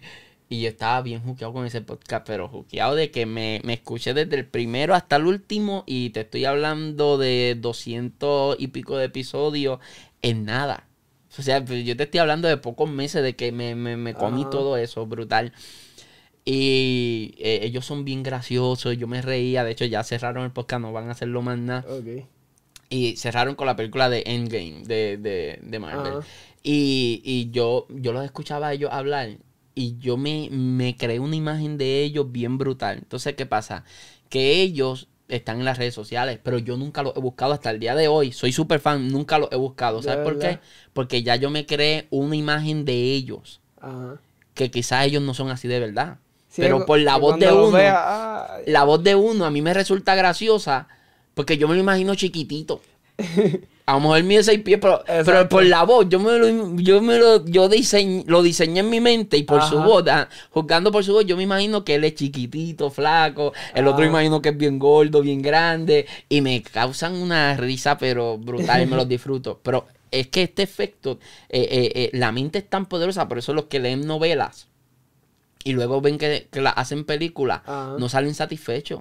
porque no existe CGI ni existen efectos especiales que, que, puedan igualar el poder de la mente y de la imaginación. Por ende, ¿por qué digo esto? Porque yo me sentaba y escuchaba las historias que le contaban a mi abuelo. Y yo en mi mente me hacía una película. Y yo decía, eso está brutal. Luego cuando yo empiezo a, a los primeros pasos ministeriales, yo te dije que yo era el que tenía las llaves de la iglesia. Ah. Yo era de los que se acababa el culto y me quedaba hasta con el último hermano hablando en el parking. Y había momentos donde yo tenía conversaciones en el estacionamiento después del culto que me resultaban más edificantes que el culto. Exacto. Sin decir así dice el Señor, sin cantar, no, hablando así. Y eso me resultaba más edificante que el mismo culto. Y yo decía, ah, qué brutal. Y eso lo quisimos llevar al formato podcast. Eso, y entonces empecé a, hablar, hablé con Alexander Vázquez, empecé a llamar a mis primos y a, contactos ministeriales para decirle, mira, tengo esta idea, una idea loca, eh, voy a hacer un podcast. Y la gente me decía, ¿un podcast? ¿Qué es un podcast? La gente me decía, ¿qué es un podcast? Ahora no era el podcast súper conocido, ¿verdad? Pero estuve cuatro años con la idea del podcast y nunca me atreví a hacerlo. Cuatro años con ganas de hacer podcast y nunca me atreví a hacerlo. Eh, y luego nos lanzamos, hicimos legado. La razón por la que le pusimos legado fue porque esta gente que yo invito, estos hermanos, estos ministros, estos compañeros ministros que yo, que yo entrevisto, de alguna manera nos cuentan su legado. Qué es lo que Dios ha hecho a través de ellos y qué es lo que ellos dejan a la próxima generación. Porque el legado no es lo que tú le dejas a la gente, sino es lo que tú dejas en la gente. Y es como cuando tú dices, eh, wow, es que yo me acuerdo que mi abuelo, esto yo lo llevo bien dentro de mí, que mi abuelo me, me dijo esto y mi abuelo hizo esto. E, e, eso es un legado que tu abuelo te dejó, ¿me entiendes? Más allá si te dejó una casa, si te dejó esto, lo otro. Eh, eso es un legado, lo que tú dejas en la gente, no lo que le dejas simplemente, lo que dejas en ellos. Y yo creo que a través de cada entrevista, de cada reflexión, de cada cosa que hacemos, porque últimamente yo, yo llevo diferentes dinámicas de conversación. Y, y a través de eso, pues tratamos de ministrar. Yo creo que para que tú seas ministrado no hay que no hay que necesariamente leer la Biblia, no le estoy restando a eso. Ah. Eh, no hay que necesariamente cantar para que Dios te hable, no hay que decir así te dice el Señor. Y yo creo que a través de esta dinámica de conversación, mucha gente puede ser edificada. Y eso fue lo que quisimos hacer con Legado y hasta el día de hoy seguimos ahí dándole. No, es increíble. Yo, este, ¿sabes? Cuando mi esposa es la que, la que lo escucha desde siempre. Y gracias por tu apoyo entonces. No, no, no. no había gastado. No, había no, no, no, pero. Cuando lo que... haga un podcast me suscribo al de ella. Exacto. Es más, me voy. broma, es broma. No, pero lo que, lo que. O sea, lo iba a filmar, lo iba a enmendar ahora. Es broma, chicos. Porque ella lo escucha desde antes de que nosotros nos casáramos. O sea, desde, desde, desde que nosotros somos novios. Entonces, pues cuando ella eh, nos, casamos, pues ya obviamente estamos más tiempo juntos y eso. Y ella, pues obviamente me dice, ah, he escuchado esto y esto. Y como que siempre me hablaba de eso, pero yo no, no había caído en esta fiebre como ahora. O sea, yo, de verdad no. Esto, es adictivo. Sí, sí, yo, yo no escuchaba nada y como que no. Pues lo que escuchaba de mi papá, que es pastor, pues la gente que venía así mismo, pero nada. Como que no me sentaba literal a escuchar. Yo siempre he escuchado música. ¿Te digo algo? Yo no sé cuál es la canción nueva de Cristín de Clario, de Milson Marco, de Marco, ah. Marco Brunet. yo me entero de las canciones cuando estoy en la iglesia, que la gente la canta y yo, yo, wow, qué interesante esa canción. Esa, es, la, nueva de Marco Witt. Me dicen, no, esa Marco Witt está cantando. Pues yo no escucho Marco Witt se apagó hace tiempo. Ahí, ahí, vamos a poner un pi. Ahí vamos a poner un pi. Ustedes no saben lo que él dijo. Ahí tú vas a encargarte de poner un pi. Era, eh, pero no oigo música. Ajá ya yo no oigo música, yo venía para acá escuchando un podcast, ¿ves? Y últimamente lo que yo, yo me monto en el carro o me voy a hacer ejercicio, aunque no parezca que hago ejercicio, trato de hacer ejercicio. Este, Por lo menos intenta. sí, el problema es que yo lo intento y luego me como galletas bimbo con Nutella, ¿ves? Ahí es donde está el problema. No, tienes que probar galletas Riz con Nutella. ¿De verdad? No pruebo eso. Los salados con lo dulce no, un efecto. no, brother, mira, yo engordé, ¿sabes cómo yo engordé? Comiendo cebollitas con bimbo. Oh my god. oh my eso sí lo voy a probar. Oh my god. No, eso es muy adictivo. No, eso es muy adictivo, eso es muy fuerte. Lo voy a probar. La cuestión es que esto de los podcasts, ¿verdad? Yo me, me, me, me pegué bien duro con los podcasts. Ahora mismo estoy bien juqueado con un podcast que se llama. ¿Puedo decirlo? Sí. Se llama Emprende Aprendiendo brother, juqueado, pero juqueado, son españoles, eh, o sea, el muchacho es español y me fascina, me fascina porque aprendo un montón eh, y hay varios podcasts con los que estoy bien juqueado y cuando no suben contenido estoy como que ¿Qué pasó? ¿Qué le pasa a esta gente? Porque, porque no suben contenido, ¿me entiendes? Y cuando yo no subo, la gente me escribe también y yo, y yo estoy como que, diante, es verdad, estoy bien lento, no estoy, no estoy, entrevistando a nadie.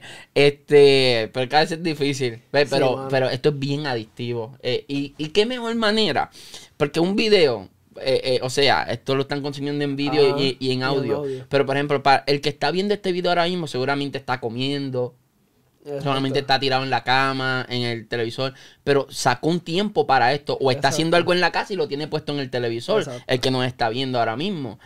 Pero la enorme mayoría de la gente que escucha esto lo escucha guiando. Por ejemplo, yo escucho podcast manejando. Si yo estoy en casa, lo veo. ¿Ves? Si yo estoy en casa, veo esto. Esto cuando tú lo saques, si estoy en casa, lo voy a ver. Si estoy en la calle, pues te escucho, eh, eh, en el carro. Entonces, el audio es más fácil de poder consumirlo porque tú no te detienes. Tú puedes seguir haciendo lo que estás haciendo. Te pones los audífonos y puedes trabajar, puedes cocinar, puedes estar en tu casa. Literal. Hay gente que me dice, Hacho, yo estoy en la universidad escuchándote. Yo, ¿este se va a colgar? Ah, literal. Se, va a colgar porque es imposible escuchar una entrevista con José Luis Navajo y prestar atención a ah. José Luis Navajo y prestar atención a tu maestro. Eso es imposible, ¿me entiendes? Entonces, eh, eh, eh, es adictivo, brother. Bien adictivo. Yo, yo me pongo bien. Yo soy bien adicto a las cosas. Por ejemplo, si a mí me gusta algo, no me gusta. Es que me gusta mucho. Y por ejemplo, si a mí me gusta una película, mm, empiezo a buscar quién fue el director, el director de fotografía, eh, quién fue el guionista. Sí, el, background de todo. Brother, me juqueo, ¿me entiendes? Soy así, soy así. Pero te felicito por el podcast, brother. Eh, entraste a este mundo y ahora salir de aquí es difícil. Yo estoy asustado de lo que pueda pasar. no, no, ya están publicándose. ¿Ya los estás publicando? ¿o eh, todavía? La semana que viene comenzamos a publicar. No lo puedo decir porque ya cuando vean esto, pues ya han salido. Claro, no, apoyen esto de verdad, apoyen estos proyectos porque los jóvenes son bendecidos, los adultos son bendecidos. Mm. Es entretenido y edificante. Y esa es la idea, ¿ves? Esa es la idea. Yo quería preguntarte porque muchas personas, yo me imagino que pueden tener la misma pregunta, pero aquí voy a tirar en el medio a alguien. Mi suegro me dice, tú tienes que preguntarle esto porque yo quiero saber. Y yo, pues está bien, yo lo tenía en agenda, pero se lo voy a preguntar ya. Él quiere saber cómo, cómo tú aprendiste a hablar o qué recursos, si, si los quieres decir, ¿verdad? Tampoco es que. ¿Cómo tú aprendiste a hablar como que tan proper, tú sabes? Porque no, no. ¿Sabes? Predicadores todos tienen su estilo, sus cosas, en, en todas las cosas, en los podcasts y eso. Pero nosotros, ¿verdad? Sacando cuentas y cosas tú eres una persona bien proper, tú sabes, en las palabras, en cómo te expresas, hasta la, la, ¿cómo es que se dice esto? La, la, las palabras que se utilizan como que antes de decir una palabra, pues es una palabra proper también, tú sabes, tú no dices este o te dices y, no, tú usas una palabra proper, tú sabes, para que todo vaya como que bien. Yo no, yo estoy aprendiendo todavía. no, no, pienso que hay varias cosas. Número uno, eh, el leer leer es bien importante porque cuando lees adquieres buenos, eh, nuevos recursos en tu vocabulario comienza a ampliarse porque estás leyendo. Y yo soy de las personas que está leyendo algo y de momento leí una palabra que digo y eso qué significa pues no me quedo con eso no sigo leyendo. Me detengo a buscar el significado de esa palabra y la empiezo empiezo a crear oraciones que incluyan esa palabra. Mm, me, hago entender verdad sí. Sí, para, para irla, para que en cualquier cosa que la pueda utilizar, pues Exactamente. Y entonces así se va ampliando el vocabulario. La lectura es bien importante. Número dos, busqué cursos online de, oratoria. Entonces, un día de repente me encontré con, un curso de Alex Day. Alex Day es un mexicano que es un orador, eh, motivador, empresario. Mm. Y él tiene un libro que se llama El poder de la palabra hablada y el poder de la palabra hablada está en, libro y está también en audio en audiolibro. Y de hecho, en audio está en YouTube gratuito. Está gratuito, la gente lo puede consumir. Y ahí él te enseña cómo tú poder ser interesante con el poder de la palabra. Cómo decir las cosas, cómo contarlas. Por ejemplo, él te enseña a cómo tú poder contar una historia y aunque sea una mala historia, hacer que esa historia suene interesante. Y él dice, Imagínate que tú vas a contar que, llegaste a tu casa y la puerta estaba abierta y entonces entraste y fue que tu esposa dejó la puerta abierta. Pues no, es una, historia que, que, no tienen... Cualquiera se ocurre. Cualquiera, ajá. Él dice, pero entonces tú vienes y dices, pues llegué a mi casa, cierro la puerta. Cuando cierro la puerta, miro hacia la entrada de mi casa y cuando voy caminando me percato que la puerta no está cerrada del todo. Yo abro la puerta pero mientras la puerta se va abriendo poco a poco, poquito a poco, comienzo a tener más visibilidad hacia dentro de la casa. Y cuando estoy teniendo visibilidad dentro de la casa, de repente aparece ella. Mi esposa estaba ahí. Y le pregunté, ve, él dice, te das cuenta que hay momentos donde tú bajas la voz y haces que la gente se siente como que en el borde de la silla y como que, ¿qué va a pasar? ¿Qué va a pasar? Entonces levanta la voz. Ajá. Es como que dime. Entonces es bien interesante. Alex Day es súper bueno para lo que es eh, eh, hablar. Una vez agarré un curso con un hombre que se llama Nelson. Eh, es para político. El curso era para político. Este, no sé si está en YouTube eso, pero.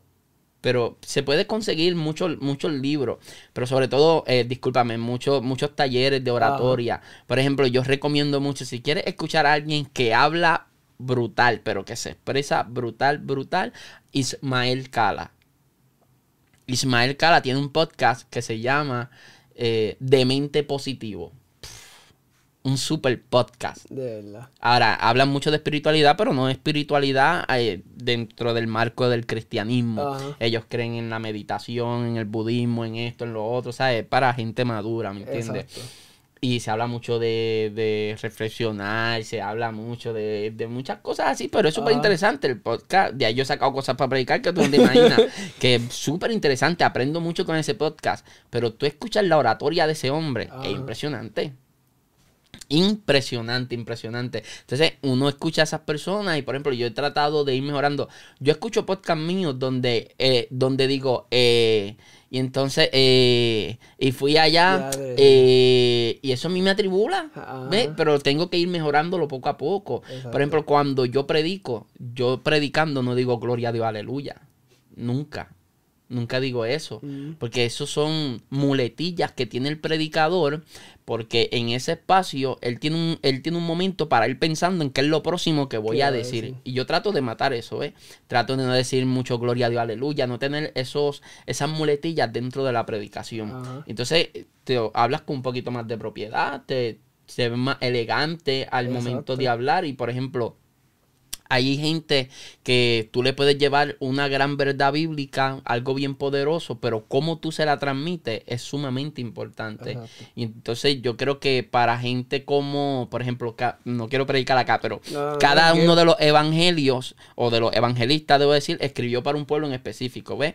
Mateo escribió para los, los judíos, Marco escribió para los romanos, Lucas para para los griegos y Juan para la iglesia. Ahora, ¿por qué Lucas fue el que escribió para los griegos? Porque los griegos eran los, los filósofos de la época eran los que eran profundos en el pensamiento, eran los perfeccionistas. Tú mira las estatuas de ellos, las esculturas de ellos, todo era perfecto. Y para gente tan perfecta, tan excelente, tan de alto nivel, que Dios tenía un doctor como Lucas. Entonces, Dios no va a poner a hablar con, ellos o a escribirle a ellos a un Pedro.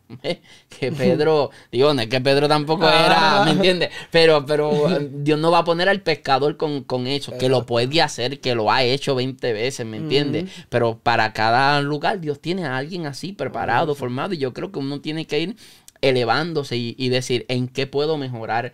Por ejemplo, yo empecé a hacer live en YouTube.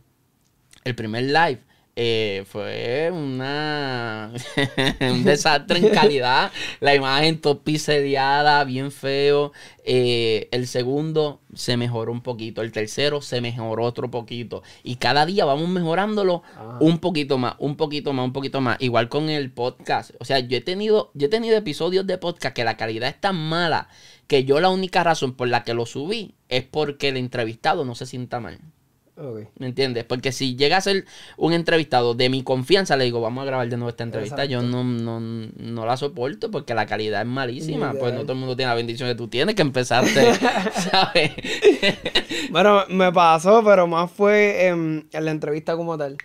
Que yo, yo empiezo estos podcasts entrevistando a mi abuela, a mi tía. por, para dejar grabado y mis nietos, mis hijos puedan ver eso, o sea, de dónde salimos, todas esas cosas. Y con mi tía hablé los otros días, dije, vamos a repetir el tuyo porque lo comenzamos a editar y fue como que yo dije, hermano, no, no me soporto, no puedo ver. Entonces, para colmo, habían unos settings en, en, allá en la consola que hacía que la voz se bajara, se perdía. Entonces, yo que tengo déficit de atención, yo no podía escucharlo, ni editándolo. Yo le yo dije, mira, si tú puedes, pues vamos a grabarlo otra vez porque está bien feo. No, no, y de aquí a, esto lo vas a ver ahora y de aquí a un mes va a ver esto y eh, o a un año va a ver esto y, te va, te va, a querer borrarlo. hacemos otro? sí, va a querer borrarlo. Pues yo me escucho a veces y yo digo, uy, eso soy yo bien feo. o esto, o como que todavía no estaba muy definido. Por ejemplo, hay predicaciones mías en YouTube de yo pesando 120 libras. Hay cosas de las que uno se avergüenza, ¿me entiendes? Pero forma parte del desarrollo y del crecimiento. Y es lo que yo siempre digo Mira esto. El mayor enemigo del emprendimiento, eh, a veces somos nosotros mismos y seguimos postergando las cosas. Ah. Porque cuando queremos emprender, en lo primero que nosotros nos fijamos es en qué es lo que nos falta. Quiero hacer esto, ¿qué necesito? Quiero hacer esto, ¿qué me falta? Quiero hacer esto, ¿qué tengo que buscar? La pregunta debería ser, quiero hacer esto, ¿qué tengo para empezar? ¿Qué tengo? ¿Ves? Y la Biblia dice que Dios llamó a Moisés y le dice, declárame que eso que tienes en tu mano. La Biblia dice que una mujer viuda estaba en necesidad y fue donde un profeta y le pregunta al profeta, oye, eh, mi esposo se murió y nosotros tenemos necesidad. Y el profeta dice, declárame que tienes en casa. Y ella dice, una vacía con un poquito de aceite. Mm. Date cuenta, ella está preguntando, ella le está diciendo, tengo este problema. Si yo me acerco donde ti y te digo, tengo una crisis, tengo este problema económico, yo espero que lo que tú me digas a mí sea, te estoy preparando por si acaso. Yo espero que lo que tú me digas a mí sea, ¿qué necesitas? Ajá. ¿Cuánto necesitas? ¿Con qué te ayudo? Exacto. ¿Ves? Eso es lo que yo espero, porque eso es lo que uno espera que alguien le diga si te estoy diciendo que, tengo una necesidad. Pues no, el profeta no le dice qué, qué, es lo que te falta, le dice, ¿qué tienes? ¿Te das cuenta? Que para emprender siempre es más importante enfocarse en qué es lo que tengo que en qué es lo que me falta. Porque con lo que con lo que te falta no puedes hacer nada, pero con lo que tienes ya tienes para empezar. ¿Ves? Entonces, vamos mejorando en el proceso. Vamos mejorando. Yo empecé a hacer mis videos con un celular, con un iPhone 6, con un celular, con, el audio de, eso. Y empecé a comprarme cosas poco a poco. Después adquirí la cámara que tú tienes ahora. ¿ves? Fuimos llegando a tu nivel después. ¿Me entiendes? Ese tipo, ese tipo de cosas. Pero hay que empezar con lo que uno tiene. Y uno va mejorando en el proceso. Cada día uno le suma mayor calidad. Lo mismo con las prédicas. Yo cada mensaje que preparo, trato de que sea el mejor mensaje. Yo digo, yo quiero que si este es el último mensaje que yo voy a predicar, que yo pueda morirme diciendo, prediqué mi mejor mensaje. ¿Me entiendes? Por, cada día uno no puede enamorarse de los éxitos ni de las victorias. Cada día tienes que procurar mejorar porque siempre hay algo que mejorar. ¿ves? Pero entonces no puedes esperar a tener todo lo bueno para comenzar. No, hay que comenzar con lo que hay en el camino avanzamos. Y comenzar con lo que hay puede significar que todavía no me expreso bien, puede significar que no tengo dominio escénico, puede significar que todavía me cuesta. Cuando yo grababa mis primeros videos, para que tenga una idea, ya yo tenía, ya yo tenía casi 10 años en el ministerio. Eh, no, más, sí, casi 10 años en el ministerio ya yo tenía cuando empecé a grabar video. Ah. Y, y, y, un hombre que habla frente al público, que le predica a mucha gente, me paraba frente a la cámara y no podía hablar. Porque sentía que no estaba hablando con nadie. Ah. Entonces yo le hablaba a la cámara y, me turbaba y mi esposa en el cuarto decía, de nuevo, ¿cuántas veces has grabado? No, tengo 50 clips. Y en los 50 clips me turbo en, los primeros 30 segundos. Ah. Horrible, ¿me entiendes? Pero poco a poco fuimos mejorando, fuimos avanzando, porque siempre hay que arrancar con lo que se tiene. Exacto. No, no, sí. Entiendo todo eso. Este, algo que le puedas decir a todas esas personas que están comenzando en podcast o que estén comenzando en el ministerio o que están pasando por momentos difíciles así como los que tú viviste, ¿qué le pudieras decir a todos ellos que están, tú sabes, antes de pasar todo el proceso, están comenzando a, vivirlo? ¿Qué le, ¿Qué le podrías decir en base a tu experiencia y tu vivencia? Pues en base a mi experiencia, yo le puedo decir que que puedan reflexionar en lo que viven e identificar cuál es la enseñanza que te enseña lo que estás viviendo, porque todo lo que tú atravieses, atraviesas te deja una enseñanza. Mm. Y es importante que uno pueda identificar, esto me está enseñando esto. Mi mayor virtud es mi mayor defecto, y esto es una confesión que te digo, mi esposa siempre lo dice, mi mayor virtud, brother, es que yo soy el tipo más optimista que tú vas a conocer pasó algo malo y yo, no, esto vamos para adelante. Y vuelve y sale mal y no, vamos para adelante. Yo soy muy difícil de frustrarme. Soy muy difícil para decir, no, esto no lo voy a hacer. Soy demasiado difícil para renunciar.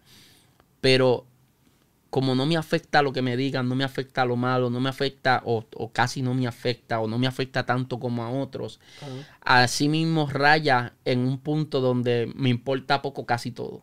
¿Me entiendes? Y puedes rayar entonces en la irresponsabilidad, en la falta de diligencia, y ahí, ahí, hay, un ahí hay un problema. ¿Qué pasa? Que esas cosas, pues nosotros, eh, yo tengo que identificarlas en mí. Ahora, el ser optimista, el ser optimista me ha ayudado a mí a que en cada proceso yo he podido identificar que de aquí algo bueno puede salir. En cada proceso yo he dicho, oye, pues por lo menos, mínimo, tengo una buena historia para contar.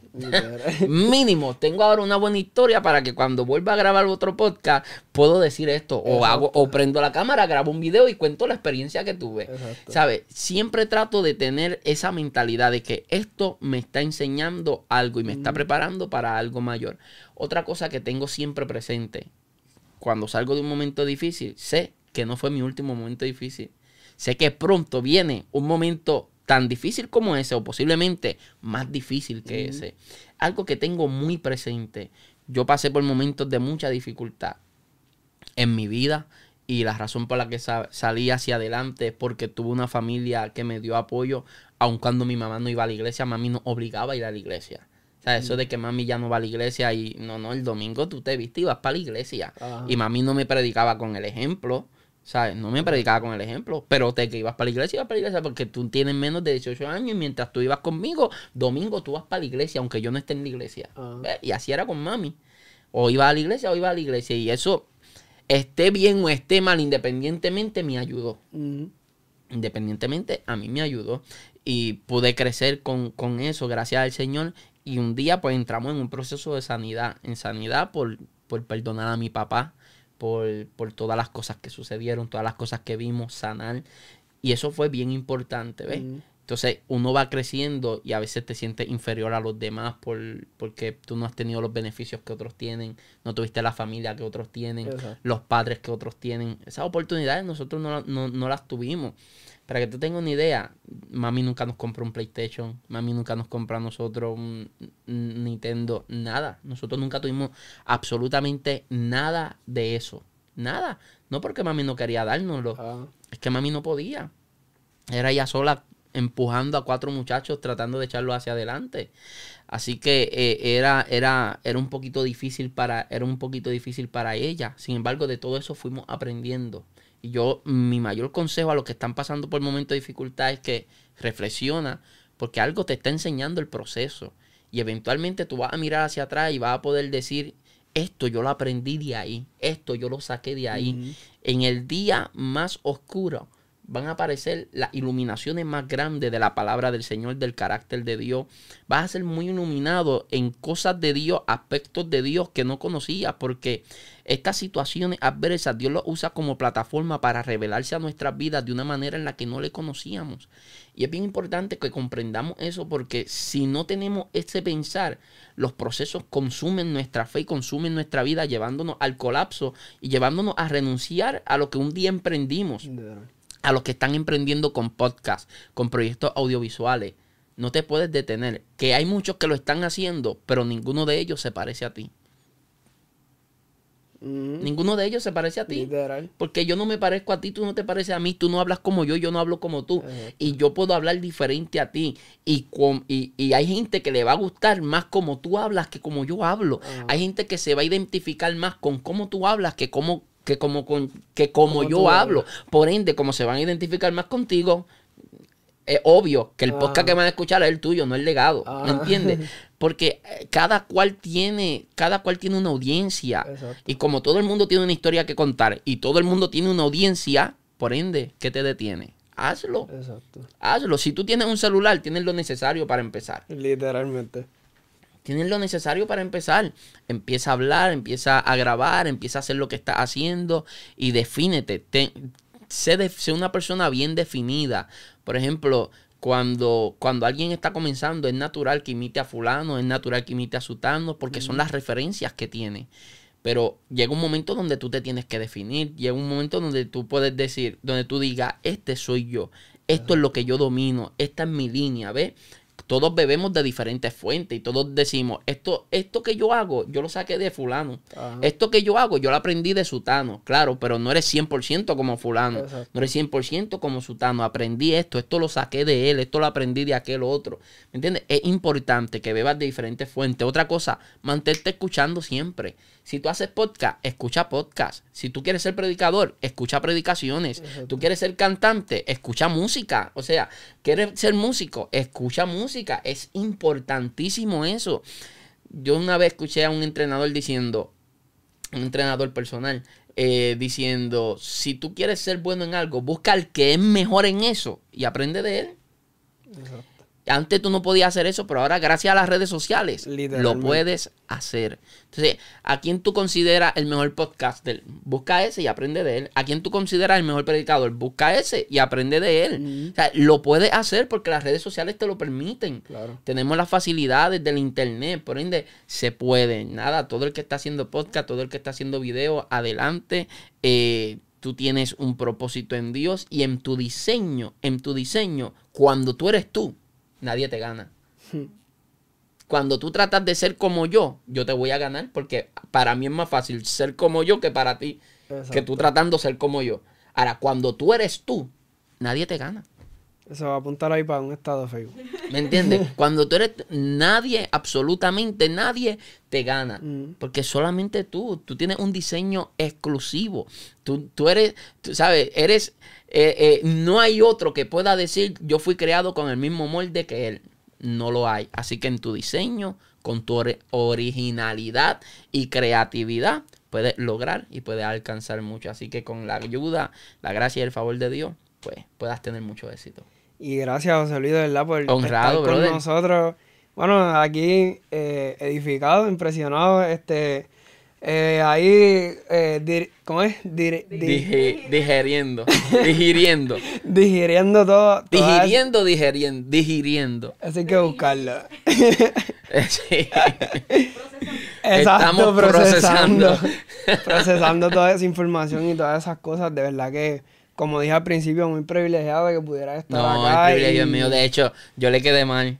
Yo le quedé mal, gente. Puse, puse un compromiso por encima de otro este, y le quedé, le quedé mal al hombre. Y, yo, creo que uno tiene que ser bien, bien claro. Mira, yo soy una persona que mi esposa me enseñó a ser bien puntual.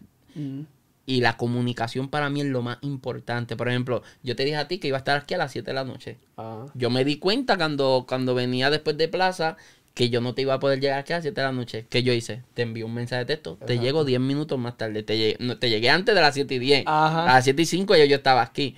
Pero para que, para que entonces tú, tú supieras qué es lo que hay, la comunicación es sumamente importante. Te pido perdón por lo que pasó. Ah, no pude estar acá el martes, pero qué bueno que se pudo lograr y, me lo he disfrutado completo.